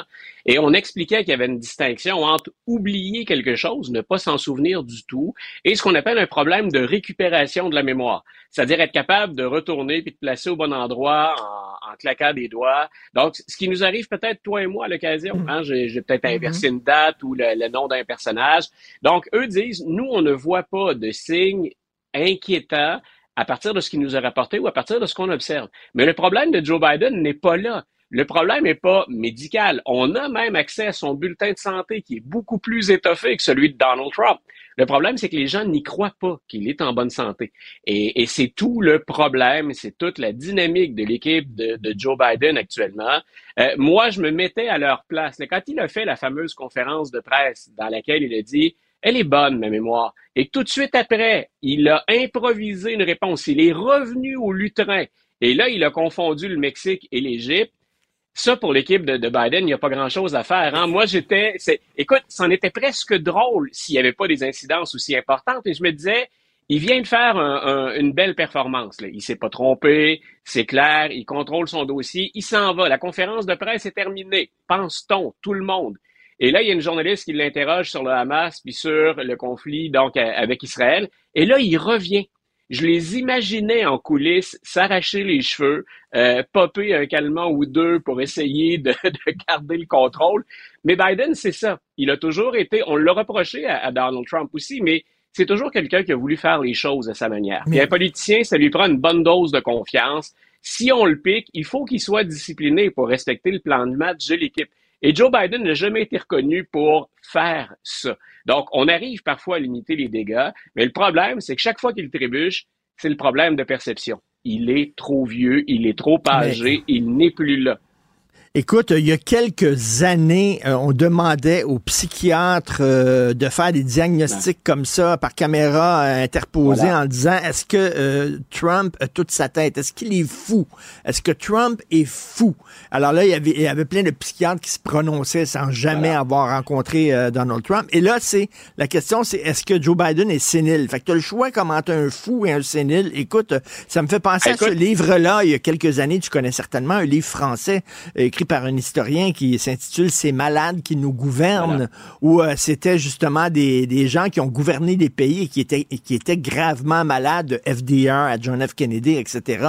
Donc, euh, c'est vraiment... Plus récemment, je te rappelais le premier, la première intervention de John Stewart de retour au, ben Daily Show, mais ben qui dit what, what the fuck are we doing? On fait quoi? C'est ce qu'on a de mieux à offrir les Américains comme candidats ça n'enlève pas de valeur ou une forme de charisme, mais quand on regarde ça au total puis qu'on sonde les Américains, c'est la campagne dont on ne veut pas. Donc, il y a un faible pourcentage de, gens qui disent Joe Biden doit y aller. De l'autre côté, il y a les purs et durs Trump. Mais quand on demande aux gens s'ils souhaitent avoir ce duel, la majorité disent que c'est ce qu'on ne veut pas, c'est ce dont on ne veut pas. On voudrait passer à autre chose. Puis entre autres, et c'est pas mal, et c'est pas faire de l'agisme que de dire est-ce qu'on peut avoir une relève à un moment donné à Washington? J'en ai, j'ai déjà évoqué cette problématique-là avec toi. Les deux machines au sommet sont paralysées par des gens qui sont des septuagénaires et des octogénaires. Ils sont peut-être très bons. Ben, Bernie Sanders est encore très dynamique. Mm. Mais ils sont où les, les, les cinquantenaires? Hein? Ils sont où finalement les 40, 50, 55 ans qui attendent en coulisses, mais qui attendent très longtemps, dans certains cas trop longtemps, une occasion de se démarquer qui ne, euh, qui ne survient jamais finalement. Donc moi, c'est, c'est ma déception de cette campagne-là. On va la couvrir très bien. J'en mange encore, mais j'aurais aimé un petit vent de fraîcheur là, qu'on, qu'on vienne, et, ne, ça, c'est très égoïste, mais qu'on vienne pimenter mon quotidien un hmm. peu de, de nouveautés et non pas de nous retourner deux personnages sur lesquels on a dit énormément de choses. Pendant que la position de Joe Biden se fragilise, celle de Trump, lui, est en train de renforcer euh, euh, sa mainmise sur le Parti républicain. Écoute, ça c'est hein, pour le meilleur et pour le pire, euh, et c'est quelque chose qui, à mon avis, ne reçoit pas assez d'attention médiatique non seulement Donald Trump, on le sait, est, populaire, puis dans les primaires, il semble se présenter comme un rouleau compresseur, mais il est en train littéralement, pas juste en influence qu'il exerce auprès des élus, il est carrément en train de faire du, euh, du Parti républicain le parti Donald Trump. Et il y a des gestes récemment qui sont restés un peu à l'écart des grands titres. Il est en train, par exemple, de prendre le contrôle des finances du Parti républicain. Donc, on en avait parlé tous les deux. Le celle qu'il avait mise en place comme présidente du parti, Mme McDaniels, il lui a carrément dit, c'est le temps de partir. Il va donc mettre un de ses proches à la tête de l'organisation et sa belle-fille va être son adjointe, mais elle va être en charge des finances. Ben, et elle n'est là que comme et elle n'est là que comme faire valoir. C'est en fait celui qui gère les sous de la campagne Trump qui va maintenant s'organiser pour que les fonds du Parti républicain aillent ou soient de mèche, que la, la, relation soit meilleure entre ceux qui payent pour Trump et ceux qui donnent au Parti républicain dans l'ensemble. Et il faut savoir que pour le Parti républicain, le nombre de donations est à la baisse. Est-ce que c'est une bonne chose, considérant tout ce qu'il a à payer, disons ça comme ça, M. Trump dernièrement? Est-ce que c'est une bonne chose pour le Parti républicain de se livrer comme ça, pieds et poings liés, c'est-à-dire, ben, écoutez, non seulement vous êtes notre candidat, mais on va vous choisir une président, un président ou une présidente à votre goût, puis les finances du parti, c'est un peu les vôtres, M. Trump, allez-y. Donc, écoute, euh, c'est du, du, népotisme total. Ah, méchante langue, Richard. Tout ça est pour vaincre, tout ça est pour vaincre l'État profond, le deep state. Mais effectivement, ceux qui, ceux qui quittent le Congrès, qui ne se représenteront pas chez les représentants et les sénateurs républicains, quand ils quittent, c'est de ça dont ils ont peur. C'est Donald Trump, il n'y a plus de parti républicain finalement aussi peu. On a le parti Donald Trump, il y a même quelqu'un qui a dit maintenant c'est Donald Trump Inc contre Joe Biden et les démocrates. Mais c'est très rare. Écoute, j'essaie de me rappeler de, cas de figure dans l'histoire récente. Là, on remonte pas au 19e siècle où le candidat a eu une telle emprise sur son parti, où il le contrôlait, il en a fait sa chose. Je vois pas beaucoup d'équivalents, honnêtement. Et Puis quand tu parles de népotisme, ça peut pas être plus clair que ça. Lara ben Trump, en passant pour gérer les finances du parti, elle n'a aucune espèce, aucune espèce d'expérience dans ce domaine-là. Elle n'a jamais fait ça. Et c'est elle que Trump choisit parce qu'elle va dire oui, bien sûr, à ce que va demander la campagne Trump. Donc, pour ceux qui se disent, là, euh, est-ce que c'est vraiment des républicains? En tout cas, les républicains qu'on a connus jusqu'à George Bush fils, là, il en reste très peu de ça. Donc, appelons ça un renouveau ou encore certains craignent le premier clou dans le cercueil du Parti républicain si à l'élection, Trump ne livre pas la marchandise ou si on perd des majorités. Euh, tu nous as dit euh, la dernière fois qu'on s'est parlé là, que euh, les républicains accusent le secrétaire de la sécurité intérieure de ne pas avoir fait tout ce qu'il fallait faire pour protéger les frontières. On a amorcé un processus de destitution contre lui. C'est rendu où ça?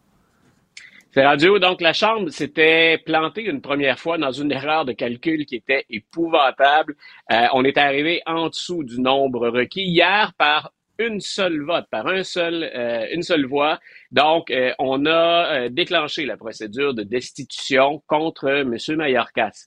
Ce qui est navrant, si on pense aux institutions politiques, c'est que quand on regarde l'acte d'accusation, il n'y a rien.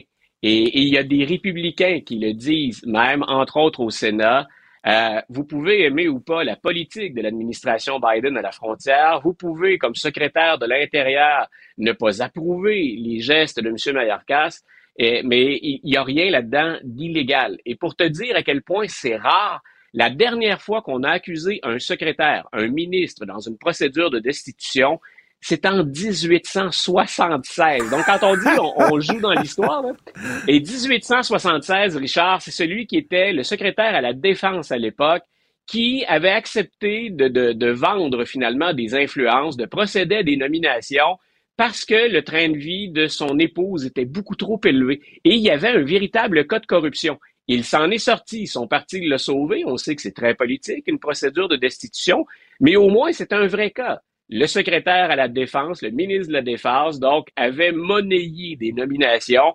On en conviendra, c'est grave. Donc, euh, dans ce cas-ci, pour M. Malercas, ben, voter un show de boucan. Et c'est exactement un show de boucan.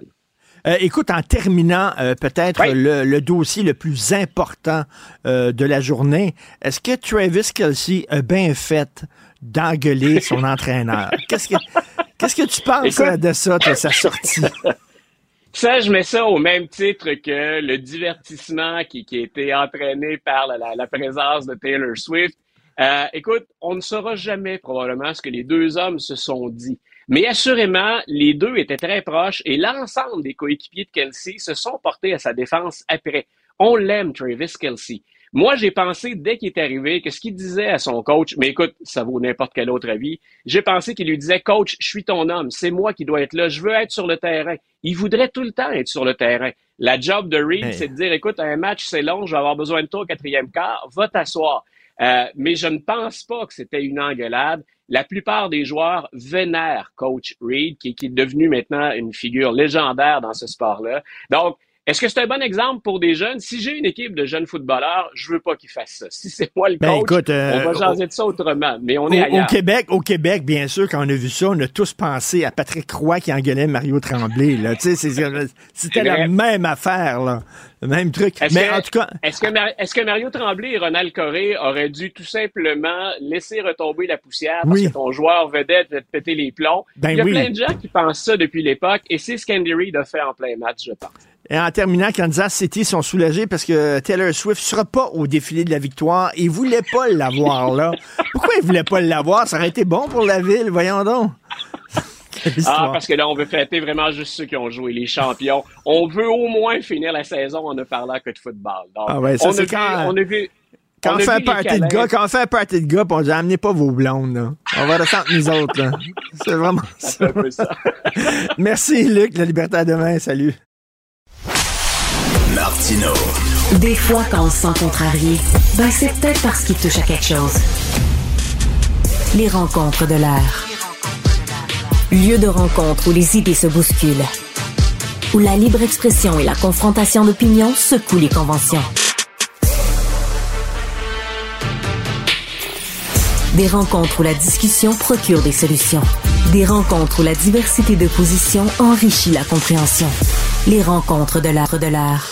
Alors, euh, Joseph, euh, les tuiles ne cessent de s'abattre sur la tête de Justin Trudeau après sa politique d'immigration qui est décriée de partout. Là, c'est le scandale qui risque de faire couler le bateau libéral. C'est le scandale d'Arrive Cannes. Parle-nous de ça. Écoute, Richard, avant toute chose, même si Sophie haït ça, bonne Saint-Valentin. Je te souhaite une bonne Saint-Valentin. Merci, toi aussi. Elle elle est capable, je vais l'endurer. Bon. Mais c'est à Justin qu'il faut souhaiter bonne Saint-Valentin, oui, nouveau divorcé quand même. Eh ben oui, ben oui, ben, ben oui. écoute, regarde. Prenons l'affaire. Alors, donc, je rappelle que Arif Khan, c'est ce bidule qui était supposé freiner la euh, propagation de la COVID euh, en territoire canadien. Quand tu arrivais ici, tu devais montrer patte blanche euh, au plan sanitaire en remplissant un questionnaire dans cette euh, application. Le rapport de la vérificatrice est dévastateur. Elle dit que ça devait à l'origine coûter 80 000 dollars. On est rendu à 59,5 millions. Estimation conservatrice, donc 750 fois plus cher que le point de départ. En même temps, un, y a-tu quelqu'un à ses caves pour croire réellement que ça allait juste coûter 80 000 pièces Un. Deux, non, tu deux, elle dit elle-même 59,5 millions estimés conservateurs car j'ai pas de chiffre précis. En fait, dit-elle, c'est, je cite, une des pires tenues de registre que j'ai jamais vues. Or, la vérificatrice générale, sa spécialité, c'est pour chasser des histoires d'horreur. Alors là, c'est parmi le plus horrible dans les histoires d'horreur. Et à ce point qu'il y a des infos qui ont été acheminées à la police, ce qui donne un peu une idée de ce qu'elle a dû euh, découvrir. Joseph, Joseph je fais rien qu'une petite parenthèse. la presse aujourd'hui a un texte sur Arrive Cannes. L'entreprise derrière Arrive Cannes, c'est GC Stratégie. Écoutez ça à la maison, vous allez capoter. En octobre 2020, GC Stratégie a décroché un contrat du gouvernement euh, fédéral de plusieurs millions euh, de dollars. Euh, je pense c'est 2,5 millions de dollars, quelque chose comme ça. Un contrat. GC Stratégie avait participé à écrire l'appel d'offres fait qu'ils ont, bien sûr, ils ont écrit un appel d'offres sur mesure pour eux autres. Évidemment, ils ont remporté le contrat, puis il n'y avait pas de concurrent parce que l'appel d'offres était tellement... Il y avait une personne qui pouvait le faire, c'est GC Stratégie. Et quand ils ont eu le contrat, Joseph, ils ont invité les hauts fonctionnaires responsables du dossier pour les inviter à une dégustation de whisky. Calvaire. Écoute, je, suis content que tu fasses euh, référence euh, à ce reportage parce que moi je pense qu'il faut être bon joueur et il ne faut pas hésiter à saluer ben le bon travail journalistique quand il est fait par euh, une entreprise concurrente. Ben oui. Écoute, GC Stratégie, c'est quatre employés. Quatre, en tout cas, la presse n'en a recensé que quatre. Ils ont obtenu 140 contrats fédéraux depuis 2015, 140 pour un montant total d'environ 258 millions. Euh, et, tout cela, tout cela, ces consultants, ces frais exorbitants en consultation, au même moment où le nombre de fonctionnaires fédéraux a explosé depuis que Justin Trudeau est là. Alors, tu sais, si tu faisais, mettons, des coupures de poste dans la fonction publique, puis que tu as moins de monde, là, tu pourrais comprendre, quelque part, qu'on va chercher de l'aide à l'extérieur. Mais s'il y a de plus en plus de fonctionnaires, pourquoi aller chercher de plus en plus de consultants à l'extérieur? Qu'est-ce qu'ils font? Toutes ces dizaines de milliers de fonctionnaires qui ont été embauchés depuis que Justin Trudeau est là? Alors écoute, Richard, celui-là, celui ce matin qui s'est réveillé en disant Pincez-moi pas, c'est trop beau, c'est Pierre Poilièvre. Et voici pourquoi. Poilièvre, ce qu'il doit faire, c'est se recentrer.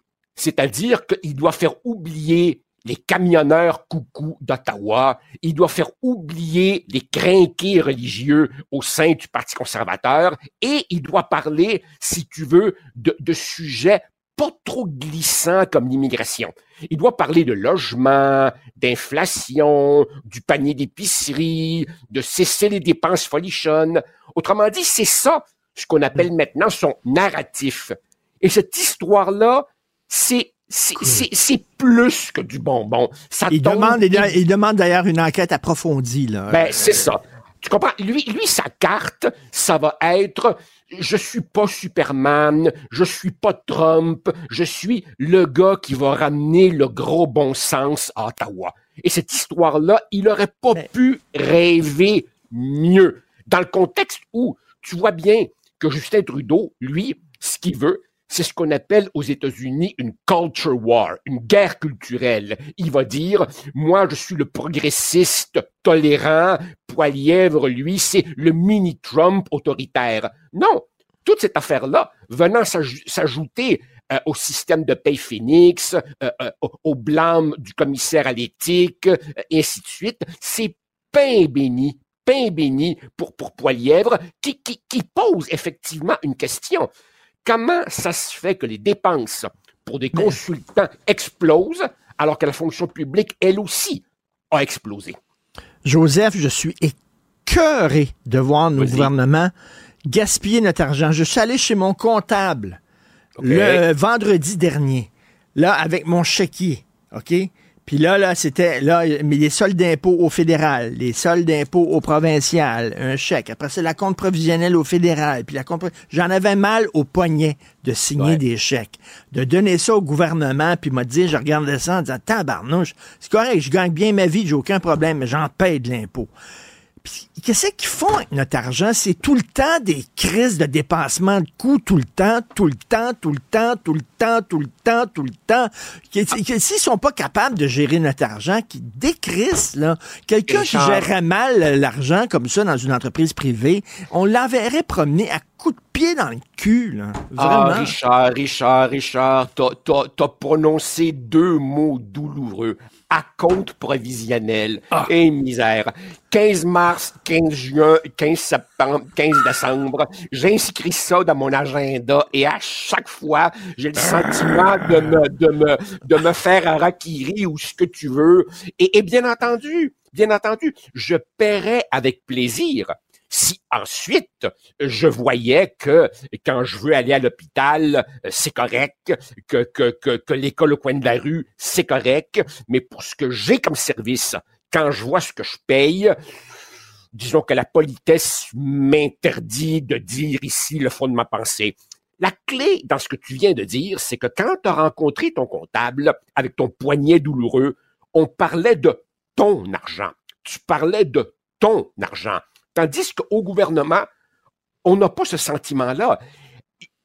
L'argent qu'il gère, euh, c'est pas, pas une perte personnelle pour eux. Tu comprends? C'est absolument dépersonnalisé. Ils sont assis sur un gros paquet d'argent qui n'est pas le leur.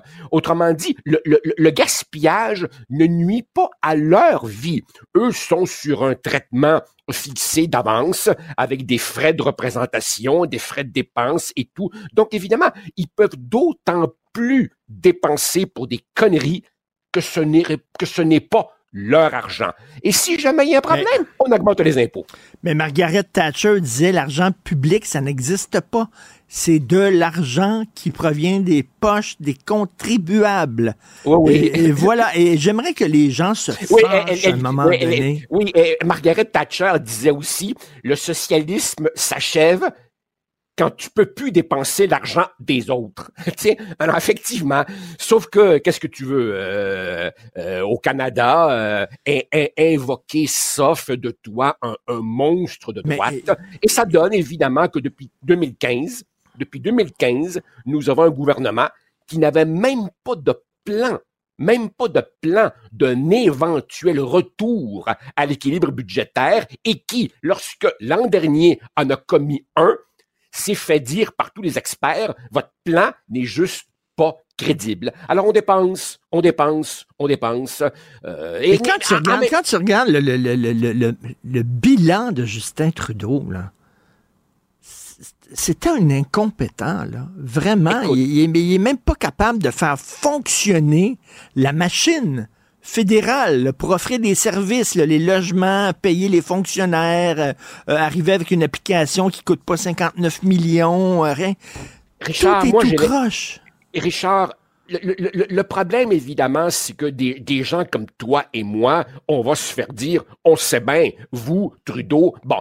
Mais moi, je pense honnêtement, je pense honnêtement que celui, celui ou celle qui voudra tenter de nous expliquer que Justin Trudeau n'a pas été le pire premier ministre de l'histoire du Canada moderne, celui qui voudrait plaider qu'il n'est pas le dernier des cancres aura un fichu boulot difficile à faire si évidemment on exclut les gens qui n'ont été que de passage ou les concours de circonstances. Chez les gens qui se sont sérieusement installés au pouvoir pendant longtemps, il est, je crois, le pire premier ministre de l'histoire du Canada moderne. Nous avons trouvé finalement le sauveur qui va sauver euh, le Québec de la menace terrible du mouvement séparatiste. Nous avons notre capitaine Canada, Denis Coderre, qui lance aujourd'hui un mouvement non merci. Est-ce que tu es maintenant euh, rassuré? Mon cher Richard, Richard, Denis nous avait dit que au mois de mai, il irait faire le chemin de Compostelle. Et moi, je m'attendais à ce qu'il nous annonce sa mission spirituelle au retour de Compostelle. Mais c'est même pas nécessaire d'aller à Compostelle. Il est déjà investi d'une mission. Alors, blague à part. On se demandait, toi et moi, la semaine dernière, Denis Coderre est-il l'homme qui peut renouveler le Parti libéral du Québec? A-t-il changé? Et on avait dit, on a des doutes, euh, ben là, on a la réponse. C'est évidemment un non pur et simple.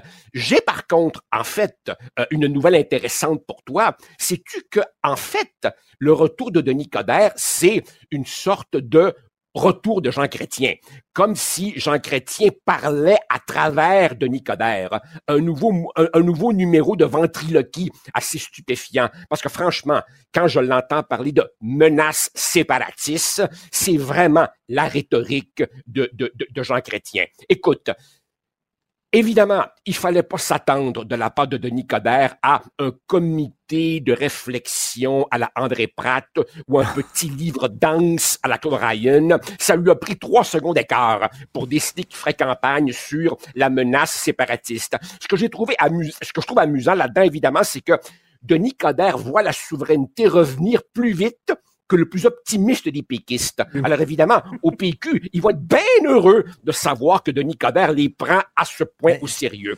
Deuxièmement, il dit, ça, j'ai trouvé ça fort de café, il dit que le Parti libéral est rendu trop à gauche. Euh, en quoi? En quoi le Parti libéral du Québec est trop à gauche? Euh, allô, Denis, ici la Terre. Il nous dit à un moment donné, il nous dit à un moment donné, écoutez, là, PQ plus QS, ça, c'est 50% de l'électorat euh, dangereusement gauchiste. Allô, Denis, quand on regarde, Richard, les chiffres de l'élection de 2022, CAC, pas un parti de droite, euh, pas un parti de gauche, PLQ, pas un parti de gauche, PQ, un parti plutôt centriste, Parti conservateur résolument à droite, ces quatre partis-là ont ramassé au total 85% du vote. Il n'y a que QS résolument à gauche à 15% Alors, c'est quoi ça, un grand mouvement de gauchisation euh, de la société québécoise? Qu'est-ce qu'il raconte? C'est ben, n'importe euh, quoi. Et là, il dit qu'il est investi d'une mission. Il se lance dans une croisade messianique. Attention, là. Richard, les gens, les gens investis de mission, j'ai bien peur de ça. C'est ce que j'ai, j'ai envie de leur dire aux gens investis d'une mission? Non, merci. Non, merci. Salut, à demain. Salut, bye. bye. Martino. Le préféré du règne animal. Bonjour, les petits lapins.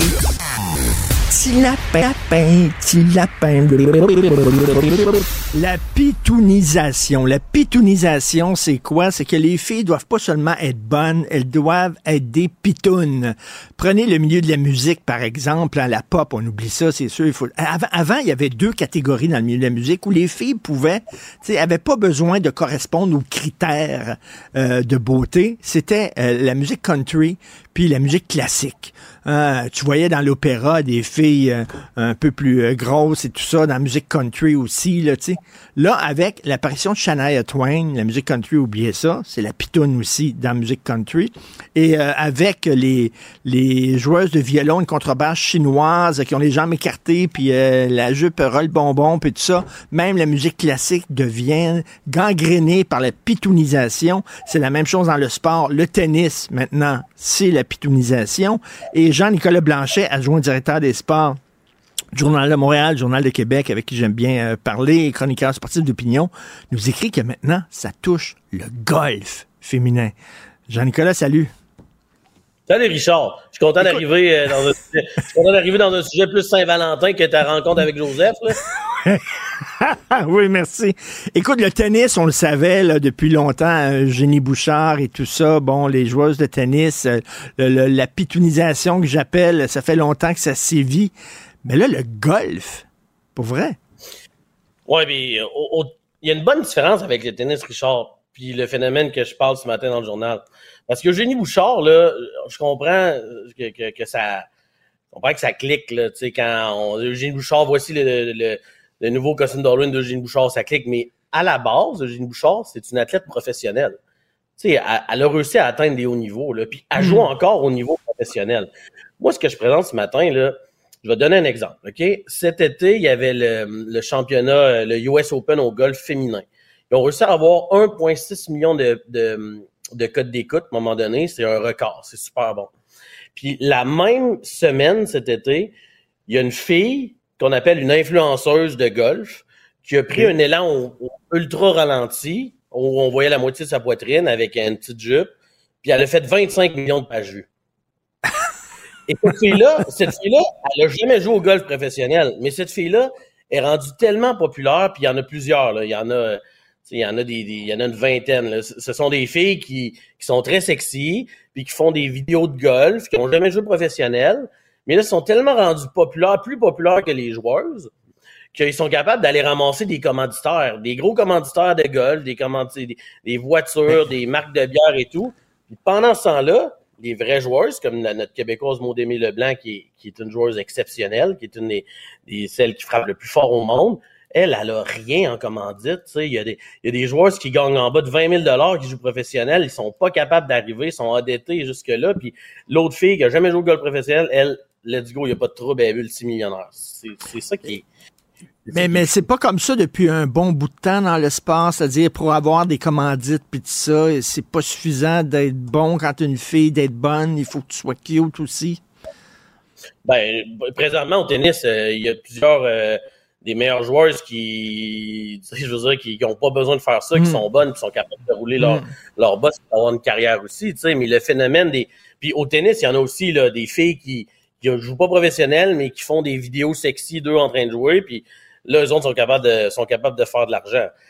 Fait que c'est, ce que Maudémé m'expliquait, c'est qu'il y a des joueurs qui gagnent pas beaucoup d'argent qui se disent bon, là, est-ce que je faut que je commence à, à montrer une partie de ben mes oui. fun puis il y en a qui commencent à se poser la question là, puis tu sais c'est puis est-ce que c'est est-ce que c'est mal, est-ce que c'est bon pour le golf, tu sais? Même eux, les filles, le savent pas. Là, là tu as des jeunes filles qui vont dans les champs de pratique au golf aux États-Unis puis qui commencent à faire un peu la même chose. que ça amène la popularité pour le golf féminin, mais à quel prix? Est-ce que c'est bon? Est-ce que c'est pas bon pour eux? Puis, tu sais, Richard, quand tu vois les, quand tu vois comment que ça pogne plus sur Internet, ces affaires-là, que, que tu suives les joueurs qui ont du talent et tout, mais moi, je trouve que ça nous met vraiment en face notre idiotie collective, là. Tu sais, c'est, c'est quand même, c'est quand même épatant, là. Tu sais, c'est un peu ça que, mais, mais, tu sais, peut-être que ça va attirer l'attention. Tu sais, euh, je fais, je fais de l'ironie un peu, Jean-Nicolas, tu vas me comprendre, mais tu sais, ta chronique qui est très bonne, d'ailleurs, qui, qui fait euh, presque un spread, presque deux pages. La photo de Grace Charis, elle est grosse. C'est une photo d'une fille sexy, puis elle est grosse. Puis il y a, peut-être des gars qui vont regarder la photo, vont dire, bah, elle est cute cette fille-là. Tiens, aller lire le texte de Jean-Nicolas Blanchet, tu comprends? C'est le verre que tu mets après, après ton hameçon pour accrocher le monde. Ah, tu me fais rire parce que hier, les, mes amis dans la chambre d'hockey me, me riaient de moi à cause de ça. Là, c'est l'objet du reportage, c'est ça. Mais là, là c'est rendu que, admettons que tu te mets à jouer au golf, qui sort là, là, tu veux aller. Parce qu'il y en a qui vont dire, bon, mais on les regarde pas. on a juste à pas les regarder, puis ça finit là. Mais maintenant, dans les réseaux sociaux, c'est tellement puissant, les algorithmes sont tellement puissants en faveur de ces influenceuses-là, parce que tout le monde les regarde, que si toi, tu, tu commences à jouer au golf, puis tu veux corriger ton swing, tu vas écrire... Euh, euh, sur YouTube, je sais pas, sur Facebook, comment corriger mon, euh, euh, mon crochet de gauche au golf. Puis ça va finir que là, tes réseaux sociaux vont bombarder de ce contenu-là, mm. de ces filles-là, puis tu vas les voir quand même, tu sais.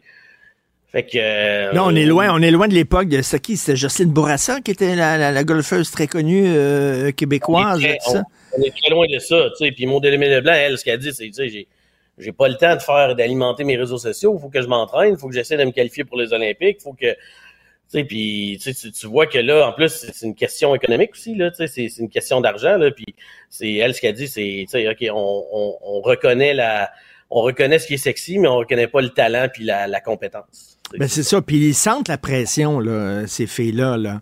Euh, J'imagine qu'il y a de la pression, puis euh, écoute, ils ont, ils ont peut-être des agents puis des agentes qui leur disent, ben tu sais, si tu faisais un petit effort, peut-être que tu aurais une commande. Ils leur demandent, même la, la leur, leur dit de faire ça, tu sais. Euh, puis et même à ça, tu sais, la meilleure chose au monde présentement, c'est une, jeune femme de 20 ans qui, qui est vraiment, vraiment trop dominante. Puis, euh, tu sais, elle a, elle a pas beaucoup d'abonnés sur ses réseaux sociaux. Là, tu sais, je pense que j'ai calculé, puis elle en a 76 fois moins que euh, Paige Piranac, qui est comme la, la, la, la, la, la, golf, euh, la golf bay numéro un. Là, tu sais, puis c'est ça qui. Puis, tu sais, cette situation-là avec les hommes, ça existe pas. Là.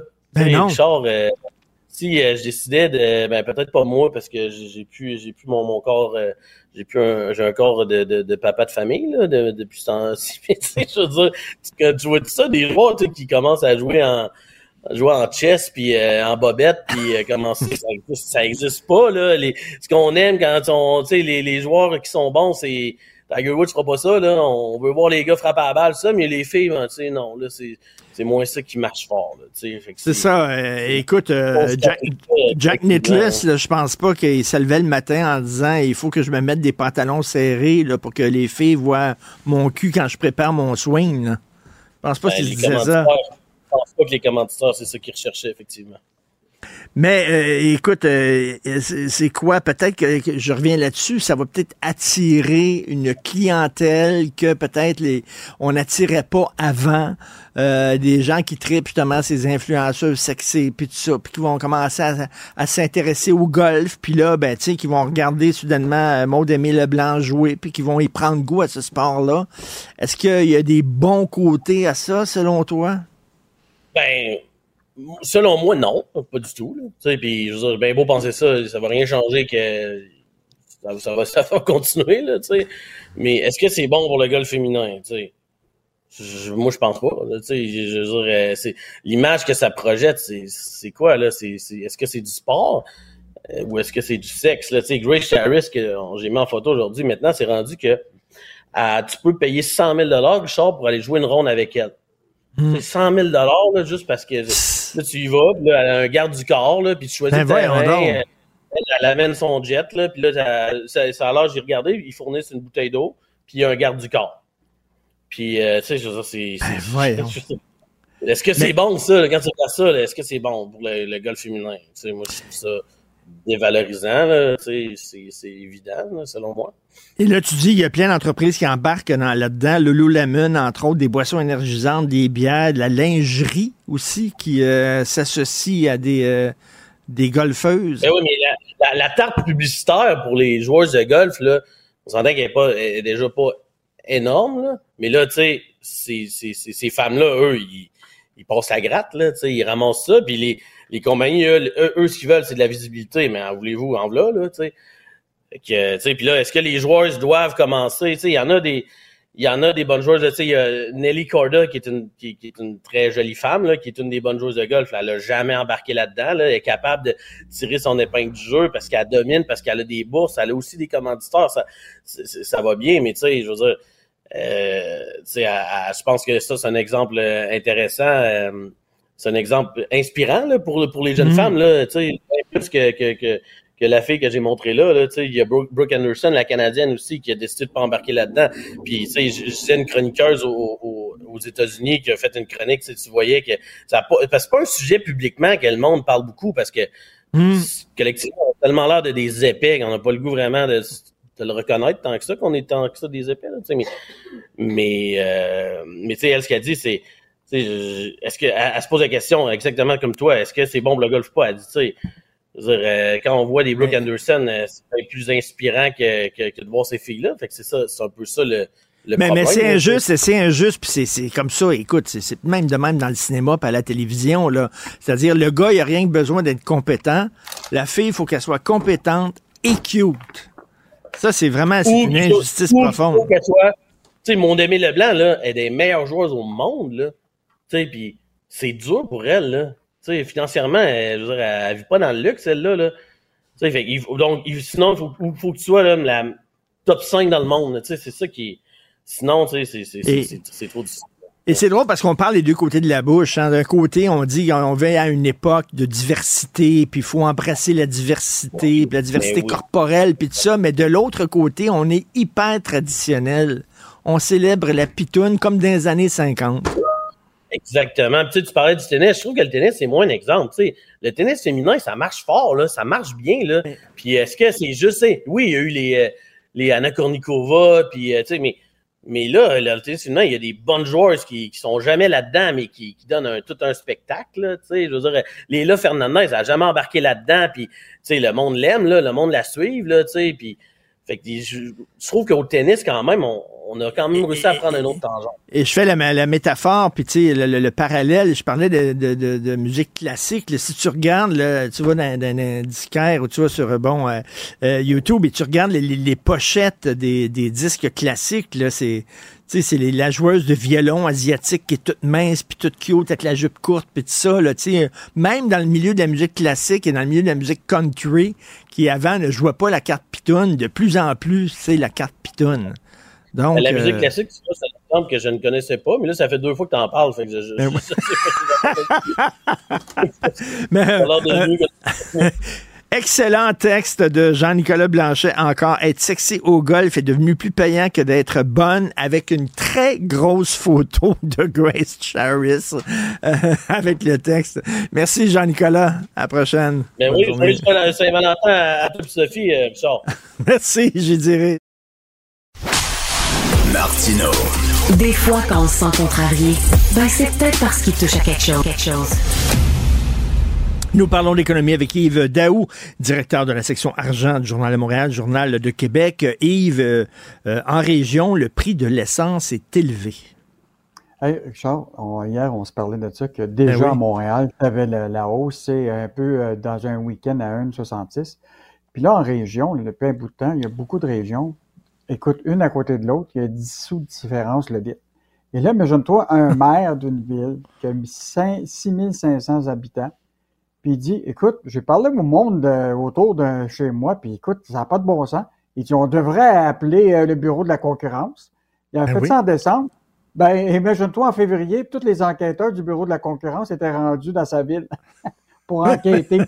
ça fait que, ben, en fait, ce que je suggère, dans le fond, c'est tous les maires, le maire de Bromont, le maire de Montréal, le, maire de Laval, etc., devraient tout appeler le bureau de la concurrence, puis leur dire, écoutez, ça n'a pas de bon ben sens. Écoute, d'une station à l'autre, il y a une espèce de, tu sais, pas de cartel, mais écoute, ils augmentent les prix tous en même temps, etc. Vous devriez envoyer des. Parce que les bureaux de la concurrence, là, moi, je pense qu'ils sont pas si occupés que ça. Hum, hum. Eh ils ne surveillent pas vraiment ce qui se passe, là. Non, mais j'ai regardé ce matin leur, euh, leur bilan pour 2023. Écoute, en 2023, là, ils ont eu 3717 plaintes lié à la loi sur la concurrence parce que, bon, le, bureau de la concurrence, là, les, ce, que, ce sur quoi ils peuvent enquêter, c'est tout ce qui touche les indications de fausses et trompeuses euh, au niveau des prix, l'indication de, de, aussi de tout le télémarketing trompeur. Et le quatrième élément de plainte, beaucoup, c'est les abus de ce qu'on appelle de, de, position dominante. Autrement dit, euh, ce qu'on appelle en concrètement là, des, des, des cartels. Or, sur les 3717 plaintes, l'année passée, ils ont eu seulement 21 enquêtes. Fait que j'ai l'impression, là, sais quoi, qu'ils ont du temps libre. Donc, ben euh, donc ils pourraient effectivement faire des enquêtes davantage euh, sur la question du prix de l'essence. Et là, je veux juste te dire, déjà, tu t'en rappelles, le ministre Fitzgibbon avait déjà dit que ça n'avait pas de bon sens ni en Gaspésie, ni dans plusieurs régions de l'Est du Québec, qu'il y ait des différences de prix énormes entre une ville et un autre. Euh, ben non, ça n'a pas de sens. Et donc, euh, je pense que là, tu as comme un élément qui commence à bouger où ce que le bureau de la concurrence semble indiquer clairement qu'il euh, y a peut-être un lieu d'enquête. et juste rappeler, Richard, qu'à Montréal et à Laval, c'est là qu'il y a le plus de stations par kilomètre carré au Québec. Écoute, dans un même coin, là, ben tu peux en avoir plusieurs et ils ont tous le même prix. Fait qu'il faudrait se poser des questions là-dessus. Ben oui, tout à fait. À Laval, quand tu descends le boulevard des Laurentides, c'est une station d'essence, une station d'essence, une station d'essence, un garage, un garage, une station d'essence, c'est rien que ça, sur le boulevard des Laurentides. Hey, Food Statistique qui avale les restaurants Archibald. Archibald, moi, je vais manger là. Chaque fois que je vais à l'aéroport, puis je prends l'avion, je vais tout le temps manger chez Archibald à l'aéroport. Donc, ils ont été achetés par Food Statistique. Je ne je connaissais pas Food Statistique, mais là, le chiffre d'affaires va passer à 1,2 milliard de dollars. C'est beaucoup. Oui, oui, euh, c'est, c'est, écoute, c'est pas. Euh, bon, on sait que le, domaine de la restauration, c'est, c'était difficile. Puis rappelle-toi, quand euh, Saint-Hubert avait été vendu à Restaurant Brand, le scandale que ça avait fait. Et là, aujourd'hui, ce que tu vois, c'est une espèce de consolidation de la restauration rapide parce que Foodtastic là, a quand même acheté Benny's, a acheté euh, Souflaki Bar, a, écoute, a acheté une série de, de marques québécoises, dont Nichols. Puis là, ben là, ils viennent d'acheter Archibald, qui, est, qui, est, quand même la marque de bière, mais il faut pas ben mêler parce qu'il y a, il y a, il y a c'est, séparé parce que Archibald appartient à la batte, là. Mais il y a comme cette chaîne de restaurants-là qui a été achetée par euh, Foodtastic. Mais Richard, je veux juste te rappeler quand même quelque chose qui est important, c'est que les capitaux, c'est des capitaux américains et ontariens qui financent beaucoup l'expansion de Foodtastic. Ça veut donc dire que mmh. l'argent qui sert à acheter les marques maison là, de, québécoises à Restaurant Rapide, c'est beaucoup du financement des Américains et des Ontariens. Euh, donc, euh, Donc, rappelle-toi quand Saint-Hubert avait été vendu aux Ontariens, le scandale que ça avait fait. Là, aujourd'hui, on a l'air à moins se préoccuper que des marques québécoises mmh. commencent à aller être financées ou en tout cas être achetées par euh, par, euh, par d'autres euh, d'autres gens que, que, des Québécois. Et surtout, Archibald, ça joue beaucoup sur le, le, folklore québécois. Le gros restaurant à l'aéroport Trudeau, là, tu t'étais assis sur des bûches de bois, puis c'est juste, ils n'ont pas des, des, des, des, chemises de chasse à carreaux. Là. Ça joue un peu sur le côté québécois, mais finalement, c'est de l'argent ontarien-américain. inflation alimentaire, on le sait, ça coûte de plus en plus cher dans les grandes chaînes. Puis là, Costco dit, ben venez chez nous. Nous autres, on baisse les bris, nous autres. Richard, ça, c'était, c'est un vrai cirque, cette affaire-là. Tu te rappelles, tous les PDG doivent tous venir à la Chambre des communes, là, puis expliquer comment ça se fait que le rabais est pas bon, etc. Et là, hier, tu avais le, PD, le, le, le, grand boss de Costco qui représente 26 entrepôts dans l'Est du, du, Canada, puis il dit, écoute, écoutez bien, là, moi, là, la question, du blocage de pas d'os entre le 1er octobre puis le 1er janvier, moi, j'en ai rien à foutre de ça. Il dit, moi, j'ai des rabais toute l'année. Euh, puis là, il expliquait comment la marque maison de Costco, qui est Kirkland, écoute, c'est des rabais souvent par rapport aux marques nationales de 20% Donc, il dit, moi, en faisant ça, je fais beaucoup de pression, dans le fond, sur toutes les marques nationales, puis même les marques maison des autres détaillants euh, au Québec, pour s'assurer qu'ils puissent avoir des, plus bas prix. Et donc, euh, évidemment, c'est une guerre qui s'y mène actuellement pour aller chercher des clientèles. Tu sais, Costco, là, l'idée, c'est qu'il faut que tu t'abonnes. Il faut que tu hmm, payes 60 ben dollars par année pour profiter des rabais. Donc, euh, moi, je connais beaucoup de familles qui ont euh, deux enfants, tout ça, puis ils payent quand même le 60 dollars pour profiter probablement de rabais sur une grande quantité de, marchandises alimentaires et aussi des, produits de base, là, papier de toilette, les essuie-tout, etc. Mais ça a comment changé le, le, portrait au Québec parce que Costco, c'est une grosse compagnie multinationale Écoute, leur, leur, vente au Canada, là, sur huit ans, a doublé. C'est plus que 30 milliards de ventes au, Canada actuellement. Donc, mm. euh, c'est une entreprise qui a pris des grosses parts de marché. Mm. Euh, et donc, euh, peut-être qu'un jour, on verra peut-être nos détaillants comme Métro, puis d'autres arriver, peut-être avec la forme d'abonnement. si tu payes un abonnement, mettons, annuel, puis tu le droit à des rabais de 20 puis 25% sur ta marchandise, c'est peut-être quelque chose qui va peut-être arriver. En tout cas, ben tu sais, la course, la course au rabais, c'est parti depuis deux ans avec l'inflation. Euh, et, je te parlerai de ça demain parce qu'on a un sondage de Sylvain Charlebois dans le journal de demain. Je te, donne quelques petits indices pour demain qu'on va se parler. Et la course au rabais, c'est vraiment parti. Les ah Québécois, là, que ce soit que tu aies une SUV, que tu aies une Land Rover ou que tu aies une petite Volkswagen, tout le monde regarde les rabais. Tout le monde regarde les coupons, tout le monde regarde les circulaires pour sauver un peu d'argent. On va regarder ça demain. Merci beaucoup, Yves Daou. Bonne journée. Salut. Confrontant, dérangeant, divertissant. Richard Martineau, il brave l'opinion publique depuis plus de trois décennies.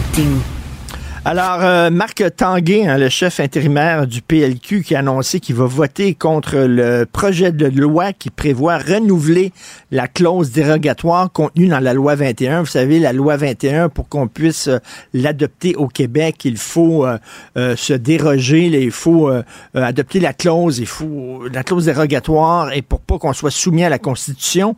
Et là, Marc Tanguay, il est contre ça. On va en parler avec Guillaume Rousseau, professeur de droit agrégé à l'Université de Sherbrooke spécialiste du droit de la langue française, et Guillaume, nouveau chroniqueur au Journal de Montréal, c'est bien ça?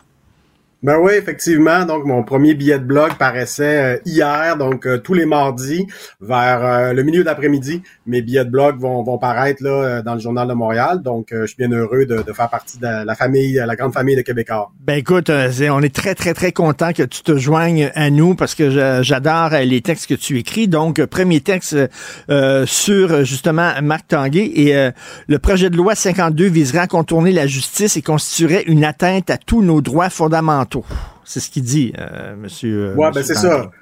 après ça, que le Parti libéral a une sensibilité particulière pour les, libertés individuelles, une certaine interprétation des libertés individuelles, bon, tout ça peut se défendre, mais c'est la sortie de Marc Tanguay est tellement exagérée que, je veux dire, ça, ça, tient pas debout, là, comme on dit. Il parle de contourner la justice. Donc, comme si le renouvellement de la, disposition de dérogation allait permettre de contourner la justice. Or, puisqu'on parle de la renouveler, c'est qu'elle est déjà là dans la loi sur la laïcité depuis 2018. Or, depuis 2018, il y en a eu plein de jugements sur la loi 21. Il y en a eu en cours d'instance, cour supérieure, cour d'appel, puis il y en a eu un jugement de fond de la cour supérieure. Puis on attend d'un jour à l'autre, d'une semaine à l'autre, un jugement de la cour d'appel. Donc, c'est pas vrai qu'une disposition de dérogation ça met complètement de côté la justice. Non, ça fait en sorte que, eu égard à certains droits, ça devient plus difficile de, euh, de contester la, la, loi, mais ça permet d'autres formes de contestation. On l'a vu, le jugement de la Cour supérieure a dit que la loi sur la laïcité, en raison de la charte canadienne, la loi sur la laïcité devait pas s'appliquer aux commissions scolaires anglophones, en tout cas une partie de la loi, et devait pas s'appliquer euh, au niveau des, des, députés. Donc, par exemple, la, la, règle là, qui, qui, interdit le visage couvert pour, euh, pour les députés, ça a été mis de côté au nom du droit de se présenter aux élections. Donc, clairement, c'est pas vrai qu'on met de côté tous les droits et qu'on contourne la justice. C'est une nette exagération. Parce que là, c'est le ministre Robert qui a annoncé ça. Là, euh, on va euh, on va utiliser la clause dérogatoire pour encore les cinq prochaines années. Et là, Marc Tanguay, il est au diapason avec certains Canadiens anglais parce que tu lis les journaux canadiens anglais comme moi, euh, Guillaume, et de plus en plus au Canada, les gens remettent en question l'existence de la clause dérogatoire en disant faudrait en finir avec ça. Pourtant, ça fait partie de la Constitution canadienne. On a le droit d'utiliser la clause dérogatoire. On commet pas un geste illégal. Mais là, au Canada anglais, il y a une pression pour qu'on en finisse avec la clause dérogatoire. Et là, c'est bizarre de voir que Marc Tanguay, qui est un Québécois quand même, qui devrait quand même défendre le Québec, qui embarque dans ce cirque-là.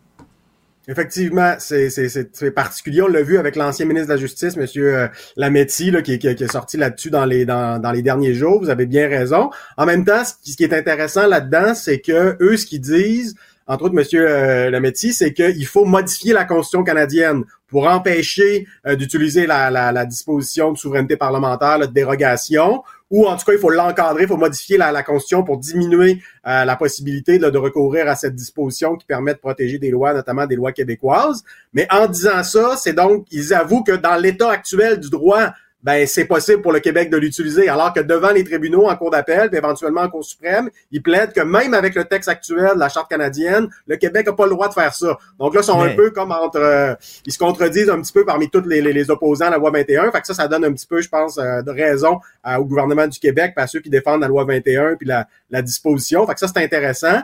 Mais effectivement, c'est problématique que le Parti libéral du Québec euh, fasse bon apport et elle vraiment soit euh, effectivement alignée sur l'opinion du Canada anglais.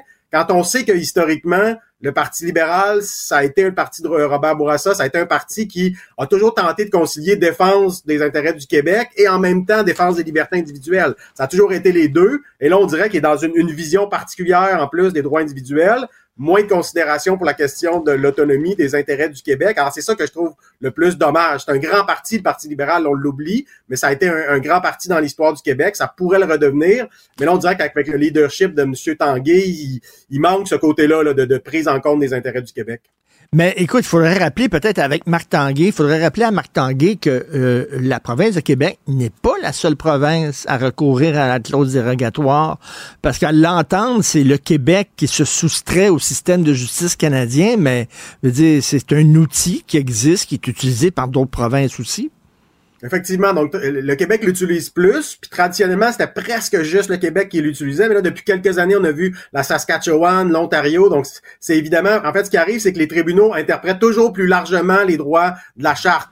Euh, par exemple, on a décidé à un moment donné qu'il y avait un droit de grève dans la charte, alors que c'est pas écrit. On, les tribunaux ont inventé ça à partir de la liberté d'association. Donc, il y a toujours plus de droits, plus de droits, qui limitent toujours de plus en plus le pouvoir des, des élus. Donc là, à un moment donné, les élus disent bon ben là, nous, on a des politiques sociales à mettre en sociales ou autres à mettre en œuvre. On a été élus, donc on souhaite euh, s'assurer qu'on puisse mettre en œuvre les politiques pour lesquelles on a été élus. D'où le recours à la disposition, qui est une façon ben pour le législateur de limiter un peu le pouvoir de la Cour suprême. Et cette dynamique-là, elle est partout au Canada. C'est pas seulement au Québec, mais au Québec, évidemment, c'est particulier parce que le Québec n'a pas signé la charte canadienne, donc veut encore plus y résister.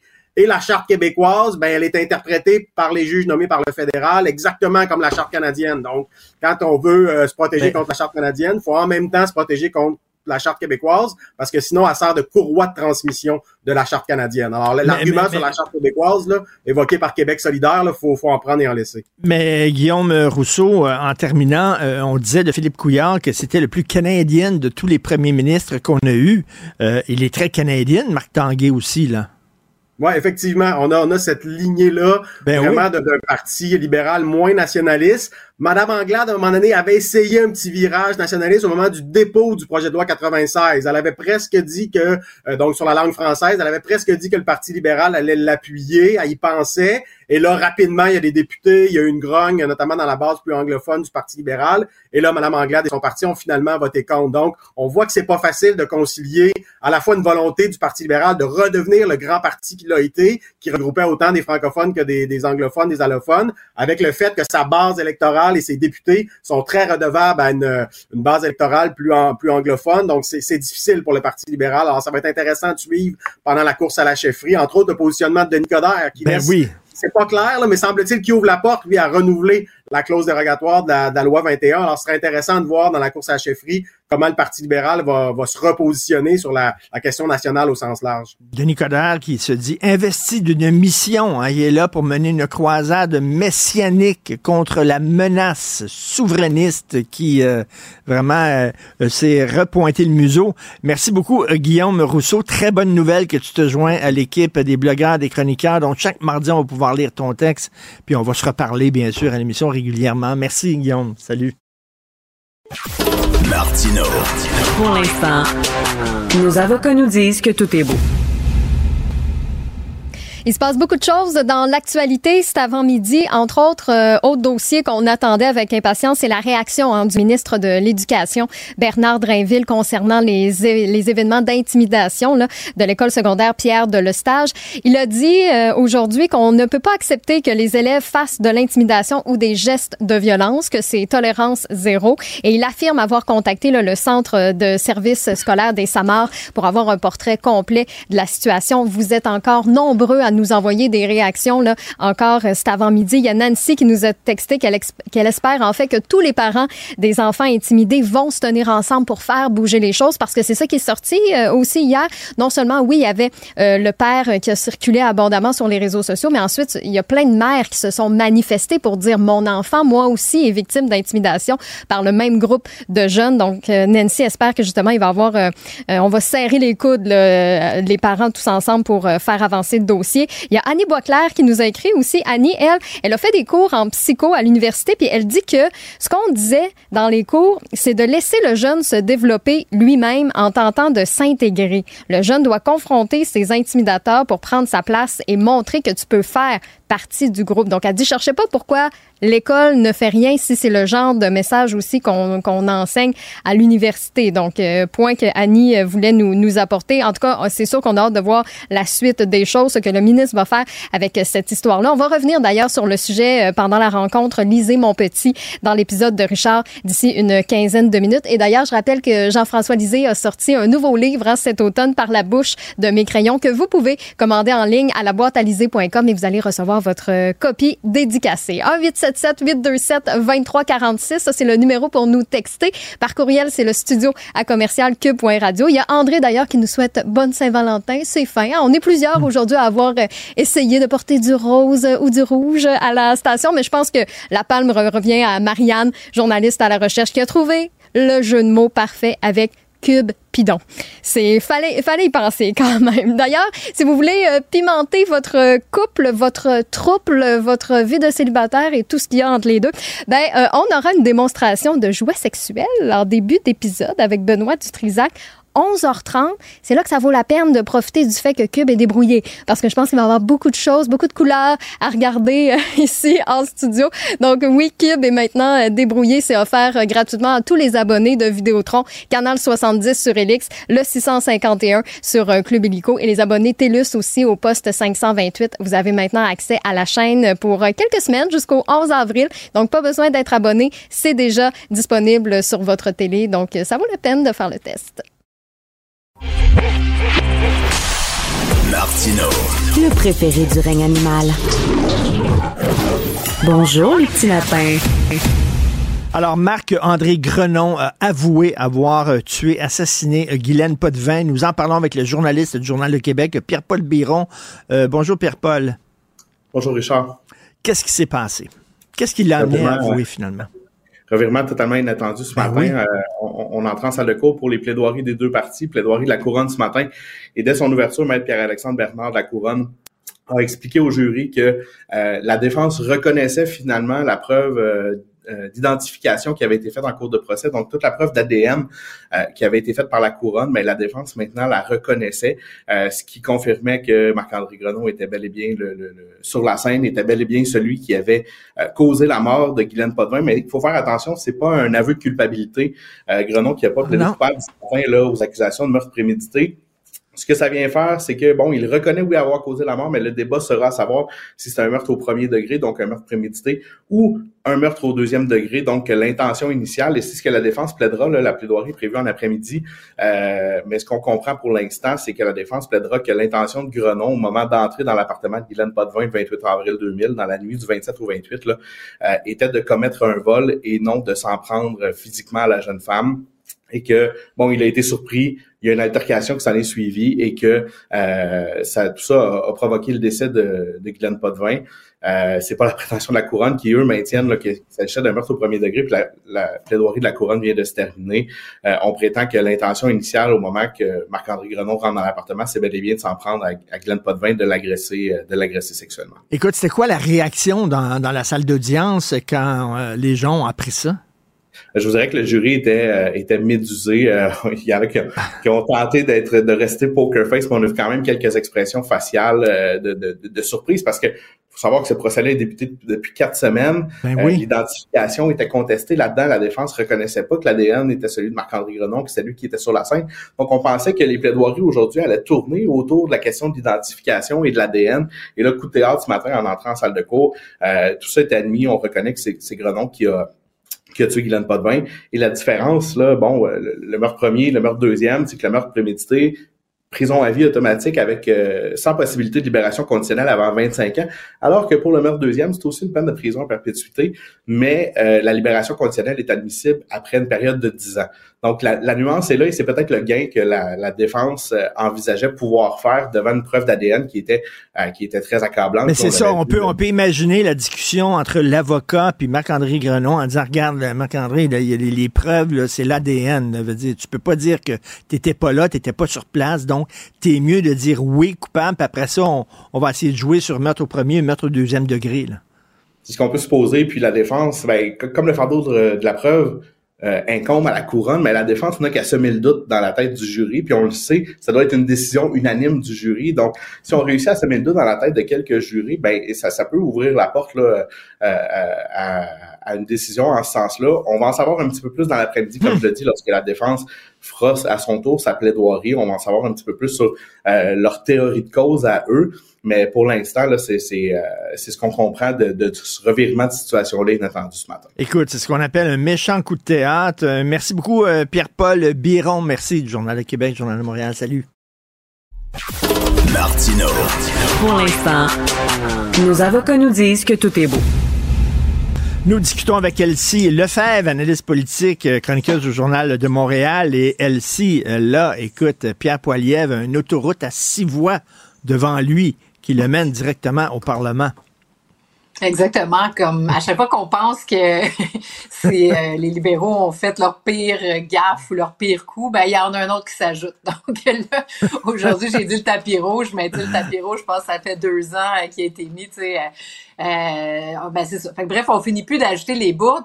Puis là, ben ça va plus loin parce que, tu sais, dans certains cas, tu dis, bon, tu sais, comme quand ils ont fait applaudir le nazi à la Chambre des communes, c'est des gaffes, tout ça. Mais là, dans ce cas-ci, c'est vraiment là, de, du laxisme, de l'incompétence. Euh, c'est... Euh, puis la presse aujourd'hui sort que la même compagnie aurait reçu des contrats pour environ 258 ben millions, puis sans encore là un paquet de contrats sans appel d'offres. Ça serait seulement quatre employés dans cette compagnie-là. Puis ça a l'air, euh, tantôt j'écoutais Pierre Paulus, là, le, le, le, le, représentant là, des conservateurs, qui disait que euh, la seule adresse qu'ils ont trouvée, c'est une adresse d'un bungalow près d'Ottawa, euh, où il y a des gens qui habitent dedans. Tu sais, tu dis, mais Colin, on est un pays là développé, c'est le Canada, je veux dire, on a une réputation, puis là, c'est géré à c'est géré gros gens comme devant, comme si on dépensait l'argent de Monopoly, puis euh, Là, euh, même des gens qui veulent rien savoir de Pierre Poilievre vont se dire, ben, écoute, à un moment donné, ça suffit, il faut faire le ménage là-dedans. Donc, euh, puis, tu sais. Mais écoute, tu as vu ça, là, as vu ça, là, tu parlais de la presse qui s'en sort aujourd'hui, l'entreprise euh, qui, qui, qui, a fait euh, à Rive-Can,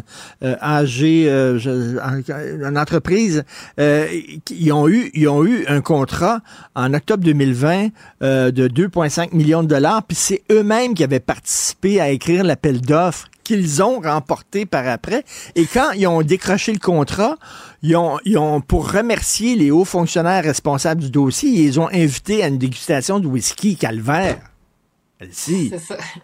Ben, c'est ça. Puis, tu sais, moi, quand on a parlé de ça les premiers jours, je me disais, bon, OK, euh, tu faut pas mélanger les choses, scandale des commandites et tout ça, corruption. Mais là, euh, on n'est pas encore là, mais il y a beaucoup de choses qui s'apparentent, tu sais, à savoir de donner des contrats, euh, puis le montant, les montants sont importants. Là, j'écrivais ma chronique là-dessus aujourd'hui, puis je faisais des comparaisons. Euh, les, les, les, chiffres sont faramineux. C'est comme euh, c'est exponentiel là, ce que ça ce que ça veut dire comme coût pour le commun des mortels. Puis c'est sûr que quand on regarde l'appareil de l'État, puis souvent aussi quand on, on regarde des projets d'informatique, on se dit bon, c'est normal, ça coûte cher. Puis j'imagine qu'il y a un fonctionnaire qui signe en bas. Mais là, c'est qu'on n'a plus de, on n'a plus de conscience de la valeur de l'argent ben, au gouvernement fédéral. Ben, de passer de 80 000 à 59 millions, tu appelles même plus ça. un dépassement de coût, là. C'est délirant. Ben, moi, je faisais des calculs vite, vite, puis je, disais, c'est comme si je, je, je, préparais mon mariage, puis bon, on planifiait un mariage de 20 000 puis que finalement, mon futur mari arrive, euh, puis la facture, si on fait la proportion, c'est 14, 15 millions. 20 000, 20 000 à 15 millions. Tu sais, parce qu'on finit par plus prendre nous-mêmes conscience de l'ampleur de ces chiffres-là. C'est, ahurissant, là. Mais, mais les contrats, là, les, tout, tout, ailleurs, tout, le droit de contrat là, dans, dans ce qui concerne les, les, technologies. Tu te souviens, Éric Kerr, lorsqu'il était dans l'opposition, ah. il disait, moi, quand je vais venir au pouvoir, il va y avoir une commission d'enquête parce que c'est aussi grave ce qui se passe que, que, que ce qui s'est passé dans le milieu de la construction. Alors, tant au fédéral qu'au provincial, là, ça prendrait une bonne commission d'enquête parce que c'est tout le temps les mêmes entreprises qui ont des contrats comme ça, des contrats euh, qui, qui, valent très cher, sans appel d'offres, tout ça. Il y a quelque chose de bizarre là-dedans. Ben effectivement, puis euh, c'est vrai que la fonction publique s'est vidée de ses cerveaux. Tu sais, dans le dans le domaine de la construction, c'est ce qui avait ressorti de la commission Charbonneau. Il y avait plus d'ingénieurs, il y avait plus personne qui comprenait c'était quoi de faire de la construction. Donc, euh, ils donnaient effectivement, ils sous-traitaient au privé. Euh, ben toutes les étapes jusque, tu sais, d'ailleurs, dans l'application Arrivican, sont au début, ça dit que ça va coûter 80 000 dollars. Bon, tu sais, moi, moi non plus, je connais pas grand-chose en informatique, mais il me semble 80 000 ça m'apparaît quand même assez peu pour une application de cette ampleur-là. Mais ça se peut que ça soit ce prix-là en même temps. Tu sais, donc euh, là, il y a plus personne qui sait rien. Puis, euh, ben, en informatique, je pense que c'est pire. Puis, tu as raison. Tu sais, quand on revient à la commission Charbonneau, là, puis à la construction, moi, j'étais conseillère municipale dans, les, dans le temps de la commission Charbonneau. Puis, à la Ville de Montréal, là, on a déposé à chaque semaine pendant deux ans des motions pour avoir une commission d'enquête. Parce qu'à un moment donné, on se rendait compte qu'il y avait des choses qui avaient plus d'allure. Tu sais, je te donne un exemple ben, ben niaiseux, mais moi, dans mon, euh, j'étais conseillère dans Villeray, puis euh, le directeur des travaux publics, il m'octroyait une enveloppe, là, tu sais, environ de 20 000 dollars pour euh, que je puisse choisir des dalles de, tu sais, des dalles de trottoir, tu sais, pour que je dise, ah, mais mhm. celle-là, on la remplace, celle-là, on la remplace. Déjà, à la base, je trouvais ça absolument absurde, tu sais, moi, je, j'étais comme, ben vous, vous, recevez les plaintes là, des citoyens, donc ben allez faire les, les, dalles que vous pensez qui sont les, les plus prioritaires. Puis c'est pas à moi de choisir, euh, parce que pourquoi ça fonctionnait de même, c'est parce que dans l'ancien temps, les conseillers municipaux, ils achetaient la paix ou ils achetaient des gens en leur donnant des, des, des bancs de parc ou des bancs sur la voie publique, des poubelles ou des bouts de trottoir. sais débile de même. Mais tout ça pour dire que là, j'avais fait, non, je, capotais. Alors là, moi, j'avais dit, ben écoute, moi, je, je vais en choisir aucune, je choisis-les à ma place, mais j'avais quand même fait une règle de trois, tu sais, parce que là, il m'avait dit que j'avais le droit, là, je me rappelle plus c'est quoi, mais mettons, j'avais 20 000 donc ça me donnait X nombre de dalles. Puis là, j'avais juste divisé à savoir combien c'était la valeur par dalle. Puis j'étais arrivé à un montant de 4 à 600 dollars par dalle, de, tu sais, devant chez toi, là, tu sais, une dalle puis je me disais, ben voyons donc, si je vais au Rona, j'achète des bouts de bois, des 4 par 4 j'achète une poche de, de, ciment, puis je mets de l'eau dedans, je le brasse, j'achète une truelle, puis je fais ma dalle moi-même. Ça va me coûter moins cher. Puis en plus, l'entrepreneur, lui, il est déjà équipé, Puis il en fait, là, tu sais, donc euh, sa truelle, puis euh, son ciment, puis euh, ses 4 par 4 là, il peut les maximiser. Là, je me dis, ça n'a aucun sens. Donc là, ça, c'était juste des dalles de trottoir, puis Ben une dalle de trottoir. Mais imagine-toi, à l'ampleur du Québec, les coûts que ça a. Donc là, tu as des fonctionnaires. Fait que ça, c'est un micro-exemple, mais ça, là, tu peux le donner, cet exemple-là, là, fois un million. Hey, les cônes oranges, la semaine passée, sur Rosemont, ils ont installé, là, je te mens pas, là, à peu près 300 cônes oranges. là. Il y en avait, il y en avait, il y en avait, là, ça avait plus de bon sens. Fait que là, je pèse ma fenêtre, puis je dis au gars, ouais, hein, en tout cas, je pense de rien rajouter. Euh, Je suis pas sûre que je les vois, puis ça. Puis là, il me dit, ah ouais, c'est 100 le compte. 100 100 dollars Imagine le. Ouais par jour. Donc là, là, imagine-toi ça à l'échelle Mais- du... Tu sais, fait que là, là, tu sais, fait que l'informatique, ce scandale-là, je pense Ah, que c'est le dernier en liste, effectivement. C'est ce qui va couler jusqu'à Trudeau jusque, tu sais, à un moment donné, l'immigration, là, les frontières sont perméables, les immigrants rentrent. Moi, j'ai pas rien contre l'immigration, là, mais à un moment donné, ça a plus de bon sens, tu sais, faut comme, je veux dire, ça sert à quoi d'écrire un dossier d'immigration si tu te pointes à l'aéroport puis ils te laissent rentrer, tu sais, à un moment donné, c'est absolument ridicule. Après ça, dans le port de Montréal, hey, je m'excuse, là, mais tu sais, ça prend pas la tête à Papineau pour savoir que tu mets quelqu'un à côté des containers, là, puis avant que le container soit chargé, tu ouvres la porte. Ah, il y a des autos dedans. Ah, ben, il y a des autos, ton, tu sais, je disais, voyons, là. Elle, si, ça doit grenouiller au Parti libéral du Canada pour que Justin Trudeau s'en aille et se fasse remplacer. Ça doit Mais pourtant, ça allait grenouiller. bien, je pense. Tu sais, pour eux, là, dans les dernières semaines, je pense qu'ils s'étaient comme, euh, tu sais, ils s'est dit, bon, ça va bien aller, on focus. Comme François Legault a dit, sais, plus de distraction. Puis là, boum, ça, ça arrive. Je pense que ça, c'est le dernier clou dans le cercueil parce que c'est du gaspillage sous, sous fond de possible corruption. Ben oui. Ça fait vraiment mal.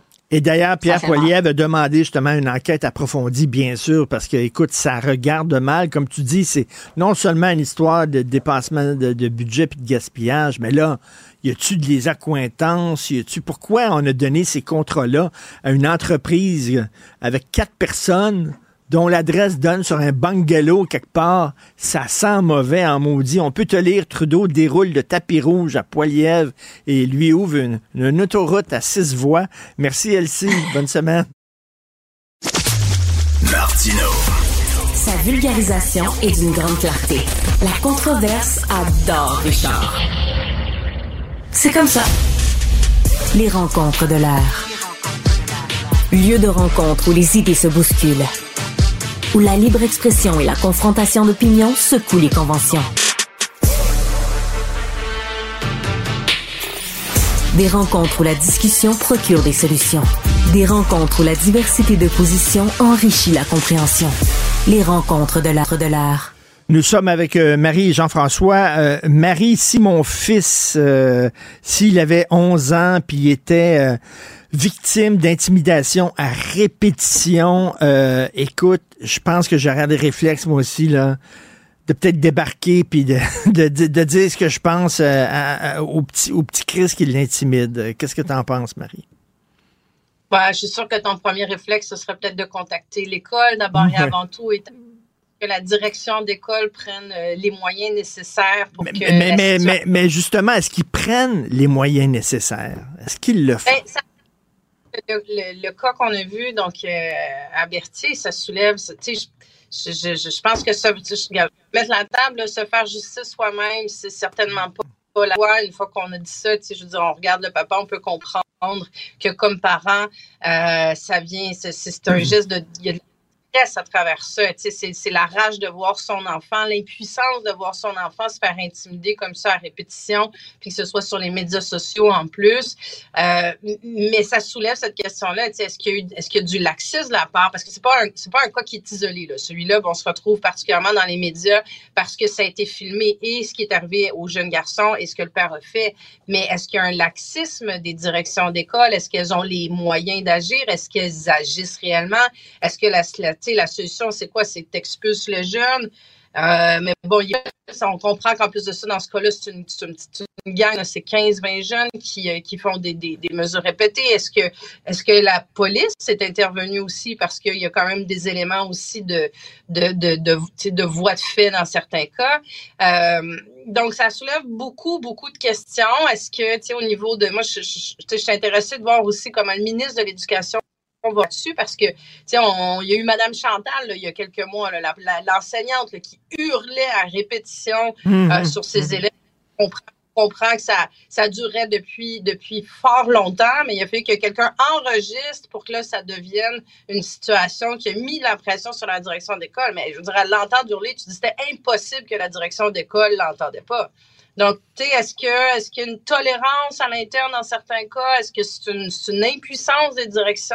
Mais c'est des situations qui sont, qui sont inacceptables. Jean-François, qu'est-ce que tu en penses? Ben, L'intimidation euh, existe dans les écoles comme ailleurs dans la société, mais euh, dans les écoles, c'est une, une expérience euh, extraordinairement désagréable. Ça fait seulement euh, peut-être une quinzaine d'années qu'il y a des interventions préventives dans les écoles sur les questions d'intimidation. Puis il faut admettre qu'il est impossible de surveiller tous les corridors tout le temps. Puis les, les intimidateurs savent ça et donc choisissent les, les- les moments où il n'y a pas de surveillant pour le faire. Alors, euh, est-ce qu'il faut en faire davantage? Certainement. Euh, maintenant, est-ce que le père ou d'autres parents étaient intervenus auprès de la direction, puis la direction avait ou n'avait pas agi? Ça, c'est toutes des informations que nous n'avons pas pour l'instant. Euh, mais il n'est pas le seul à, à- à s'être plaint. Il y a des entrevues qui ont été données, y compris euh, sur, sur ton antenne, à ce sujet-là par d'autres parents. Mais ce père-là, euh, évidemment, on peut dire, ben, il aurait pas dû, mais quel impact ça va avoir? Moi, je me pose la question. Maintenant que c'est Mhm. fait, est-ce que, puis lui, d'ailleurs, il dit dans la vidéo, ça me dérange pas d'aller en prison, ok?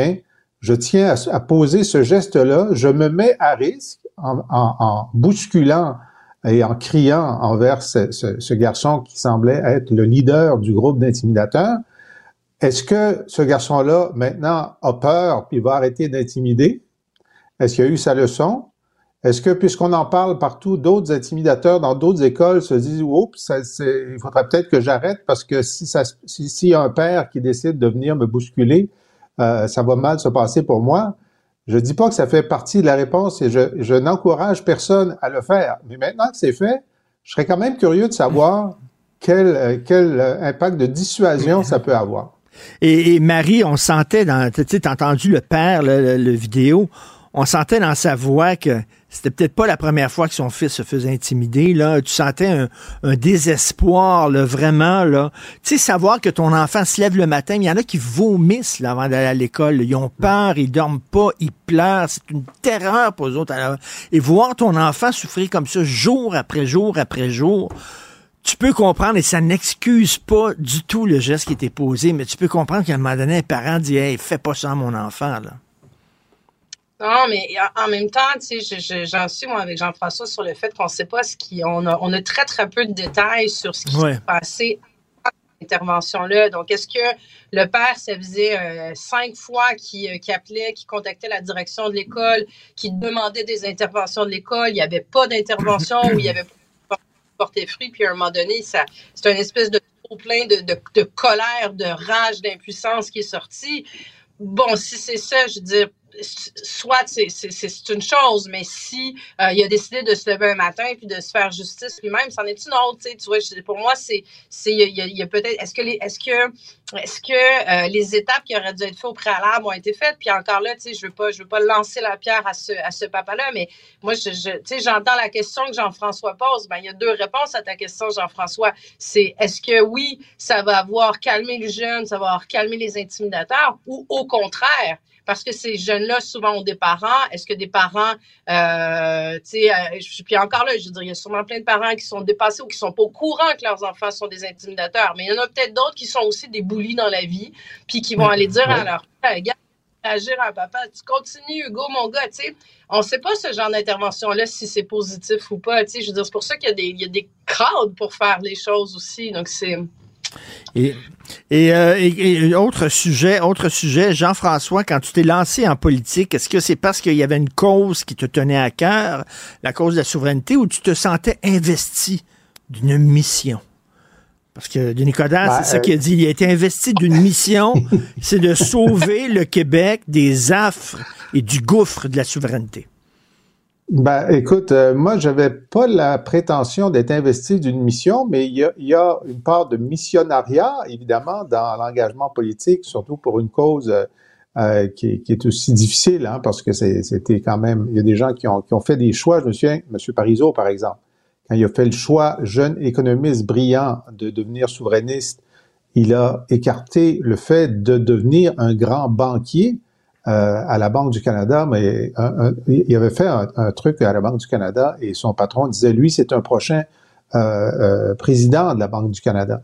Et puis donc, il a fait, il a fait un, choix de missionnaire pour, pour l'indépendance. Mais moi, quand je me suis lancé en politique, je me suis dit, il faut que chaque voix compte. Il faut que j'additionne ma voix aux autres voix pour faire battre Jean Charest. Moi, je, je trouvais que c'était essentiel, puis essayer de contribuer à faire du Québec un pays pour, euh, pour Denis, euh, je trouve que il, il, se, il voit qu'il n'y a pas de bons défenseurs du Canada en ce moment dans l'offre politique québécoise et il a raison. Il a raison. Euh, Justin Trudeau n'a pas une grande crédibilité à l'extérieur de ses électeurs. Euh, euh, François Legault, ben, c'est un ancien séparatiste. Alors, est-ce qu'on peut vraiment le croire? Lorsqu'il défend le Canada, il le défend très mal. Il n'y a pas d'amour pour le Canada. Il y a pas cette vision-là n'existe pas. Donc, effectivement, il y a une place à prendre. Est-ce que Denis Coderre est celui qui peut la prendre? Il a certainement, personne ne doute de sa foi canadienne. Maintenant, est-ce qu'il sera convaincant? Ça, c'est une autre question. Marie, d'ailleurs, il dit que le PQ est beaucoup trop à gauche. Est-ce que c'est de la faute de Jean-François Lisée, ça, Marie? le PLQ, il dit que le PLQ est trop à gauche aussi. Est-ce que c'est la faute de Marie Monti? moi qui Écoute, je t'écoute parler, Jean-François. Tu, tu, as une élégance pour, euh, pour, pour commenter cette sortie de Denis Coderre. Je t'admire beaucoup pour ça. Écoute, moi, j'ai lu ça ce matin. Je dois avouer que ça m'a mis particulièrement de bonne humeur, mais, mais, mais, mais, mais j'en ai ri là, de, ce, de ce lancement du, du mouvement non merci. Je me disais, il y a juste, il y a juste Denis Coderre qui peut te sortir avec une affaire comme ça, puis se présenter à l'Assemblée nationale aujourd'hui prendre tout, tout l'espace du Parti libéral du Québec. Puis j'ai eu plein de réactions de, de, militants euh, libéraux qui me disaient non merci Denis, tu sais c'est c'est bon. oui, c'est ça donner ça. Denis, écoute, il y a une place à prendre, il apprend, mais là, est-ce que c'est pas un peu tôt pour ajouter euh, l'épouvantail euh, référendaire? Euh, écoute, il, essaie de se trouver, il essaie de se une place. Mais, mais, mais Marie, Marie, il semble plus optimiste même que Paul Saint-Pierre Plamondon sur l'arrivée de l'indépendance. Ben, en même temps, tu sais, il a dit non merci à la monnaie québécoise. Je pense que ça, c'est assez clair que Paul Saint-Pierre Plamondon nous disait qu'il n'a pas fait sa tête là-dessus encore, ben, qu'il serait favorable québécoise, mais il a envoyé ça en réflexion euh, dans un comité. Mais je pense sur le référendum euh, là-dessus, le Parti québécois, en tout cas, à moins que vous m'appreniez quelque chose, est assez clair sur le fait que s'il devenait un gouvernement, euh, ils n'ont pas mis le référendum puis le, oui, projet mais, Est-ce que, est que la menace est si, si grave que ça? La menace de la ben, souveraineté pour que quand même, euh, je veux dire, avec les sondages qu'à l'heure actuelle, s'il y avait une élection aujourd'hui, on pourrait penser que c'est un, c'est un gouvernement péquiste qui serait élu. Puis le, le dit, le dit Parti québécois nous dit qu'il y a un référendum sur la question souverainiste s'ils étaient élus. Donc, tu sais, on n'est pas dans un scénario non plus complètement de licorne. Est-ce que Jean-François, Jean-François, est-ce que François Legault, maintenant, il va avoir l'obligation de dire non, non, c'est moi, capitaine Canada. Je suis plus capitaine Canada que toi, Denis. Ben, de toute façon, il y a beaucoup de difficultés avec ce dossier-là. La semaine dernière, il a répondu Je suis le capitaine Québec du Québec dans le Canada. Bon, ça se met difficilement sur un macaron, mais c'est effectivement sa position. Et c'est ce, que, ce qui le disqualifie, d'après moi, pour être une force fédéraliste crédible. Alors, euh, Denis Coderre, moi, je pense que, bon, d'abord, euh, Marie a raison. Si les sondages restent comme ils le sont, ça veut dire que la, discussion, la question de l'urne dans deux ans et demi, ça va être est-ce que vous voulez d'un référendum sur l'indépendance? Ça va être ça, la question de l'urne. Puis là, il y a du monde qui va dire, ah oui, mais moi, je vais voter PQ, puis je voterai non au référendum. Ben, ça, c'est une, façon de le voir. Mais c'est certain que le sujet va devenir le sujet principal de la campagne et ensuite d'un gouvernement péquiste, parce qu'ils veulent faire ça dans un... Alors, ce que fait Denis Coderre, c'est simplement être, disons, le premier sur la vague, puis dire, ça va être ça l'enjeu. moi, je suis l'homme pour porter cet enjeu. Et donc, l'avenir va lui donner raison, parce que c'est ça qui va se passer. Donc, moi, je ne le blâme pas de se positionner de cette façon-là. Puis évidemment, le non merci, euh, je trouve ça très, très intéressant ce que tu dis, Marie, qu'il y a des libéraux qui ont dit ça, mais ils vont dire oui merci à qui? À qui vont-ils dire oui merci? C'est ça la question. Et Marie, il faut le dire quand même, il est très divertissant, Denis Coderre. Ben, écoute, il a, euh, il faut, faut, lui donner le fait qu'il, euh, il, euh, c'est une bête politique de Nicodère. C'est une bête politique. Il est capable d'avoir, il a le, sens de la formule. Bon, beaucoup de formules creuses, si tu veux mon avis bien personnel, mais il a le sens du punch. Il attire les médias. tu sais, juste le fait de se présenter à l'Assemblée nationale aujourd'hui, ben c'est la nouvelle sur la colline en ce moment. Puis là, ben il va aller faire des, des mêlées de presse impromptues. Puis il est à la période de questions. Puis il va aller chercher la visite visibilité. Tu sais, quand il est allé à la, chercher sa carte de membre à la permanence du Parti libéral du Québec, tu sais, je veux dire, juste ça, il a réussi à faire une nouvelle en, allant chercher une carte de membre à Saint-Pierre. Je veux dire, il faut quand même le faire, tu sais, alors que tu as des candidats. C'est ça, c'est est-ce que ça donnera quelque chose pour voir? Je suis pas sûre que ça excite beaucoup les libéraux à l'heure actuelle, mais ça reste qui est encore le seul candidat qui, qui, qui est présent en ce moment. Là. Mais la question euh, que Jean-François a posée est très actuelle, c'est-à-dire très pertinente. À qui vont dire oui merci? Les libéraux? C'est ça la question, c'est ça qu'on attend. Merci beaucoup à vous deux. Merci beaucoup d'ailleurs. Oui, on se voit demain. Oui, merci. À demain. oui, merci. À demain. Merci à l'équipe formidable avec qui je travaille, à la recherche, Marianne Bessette, Maximile Sayer, Florence Lamoureux. Merci beaucoup à la réalisation, la mise en onde, Jean-François Roy, euh, Tristan Brunet Dupont. Merci. Euh, on se parle la prochaine fois. Merci d'avoir écouté. Kid.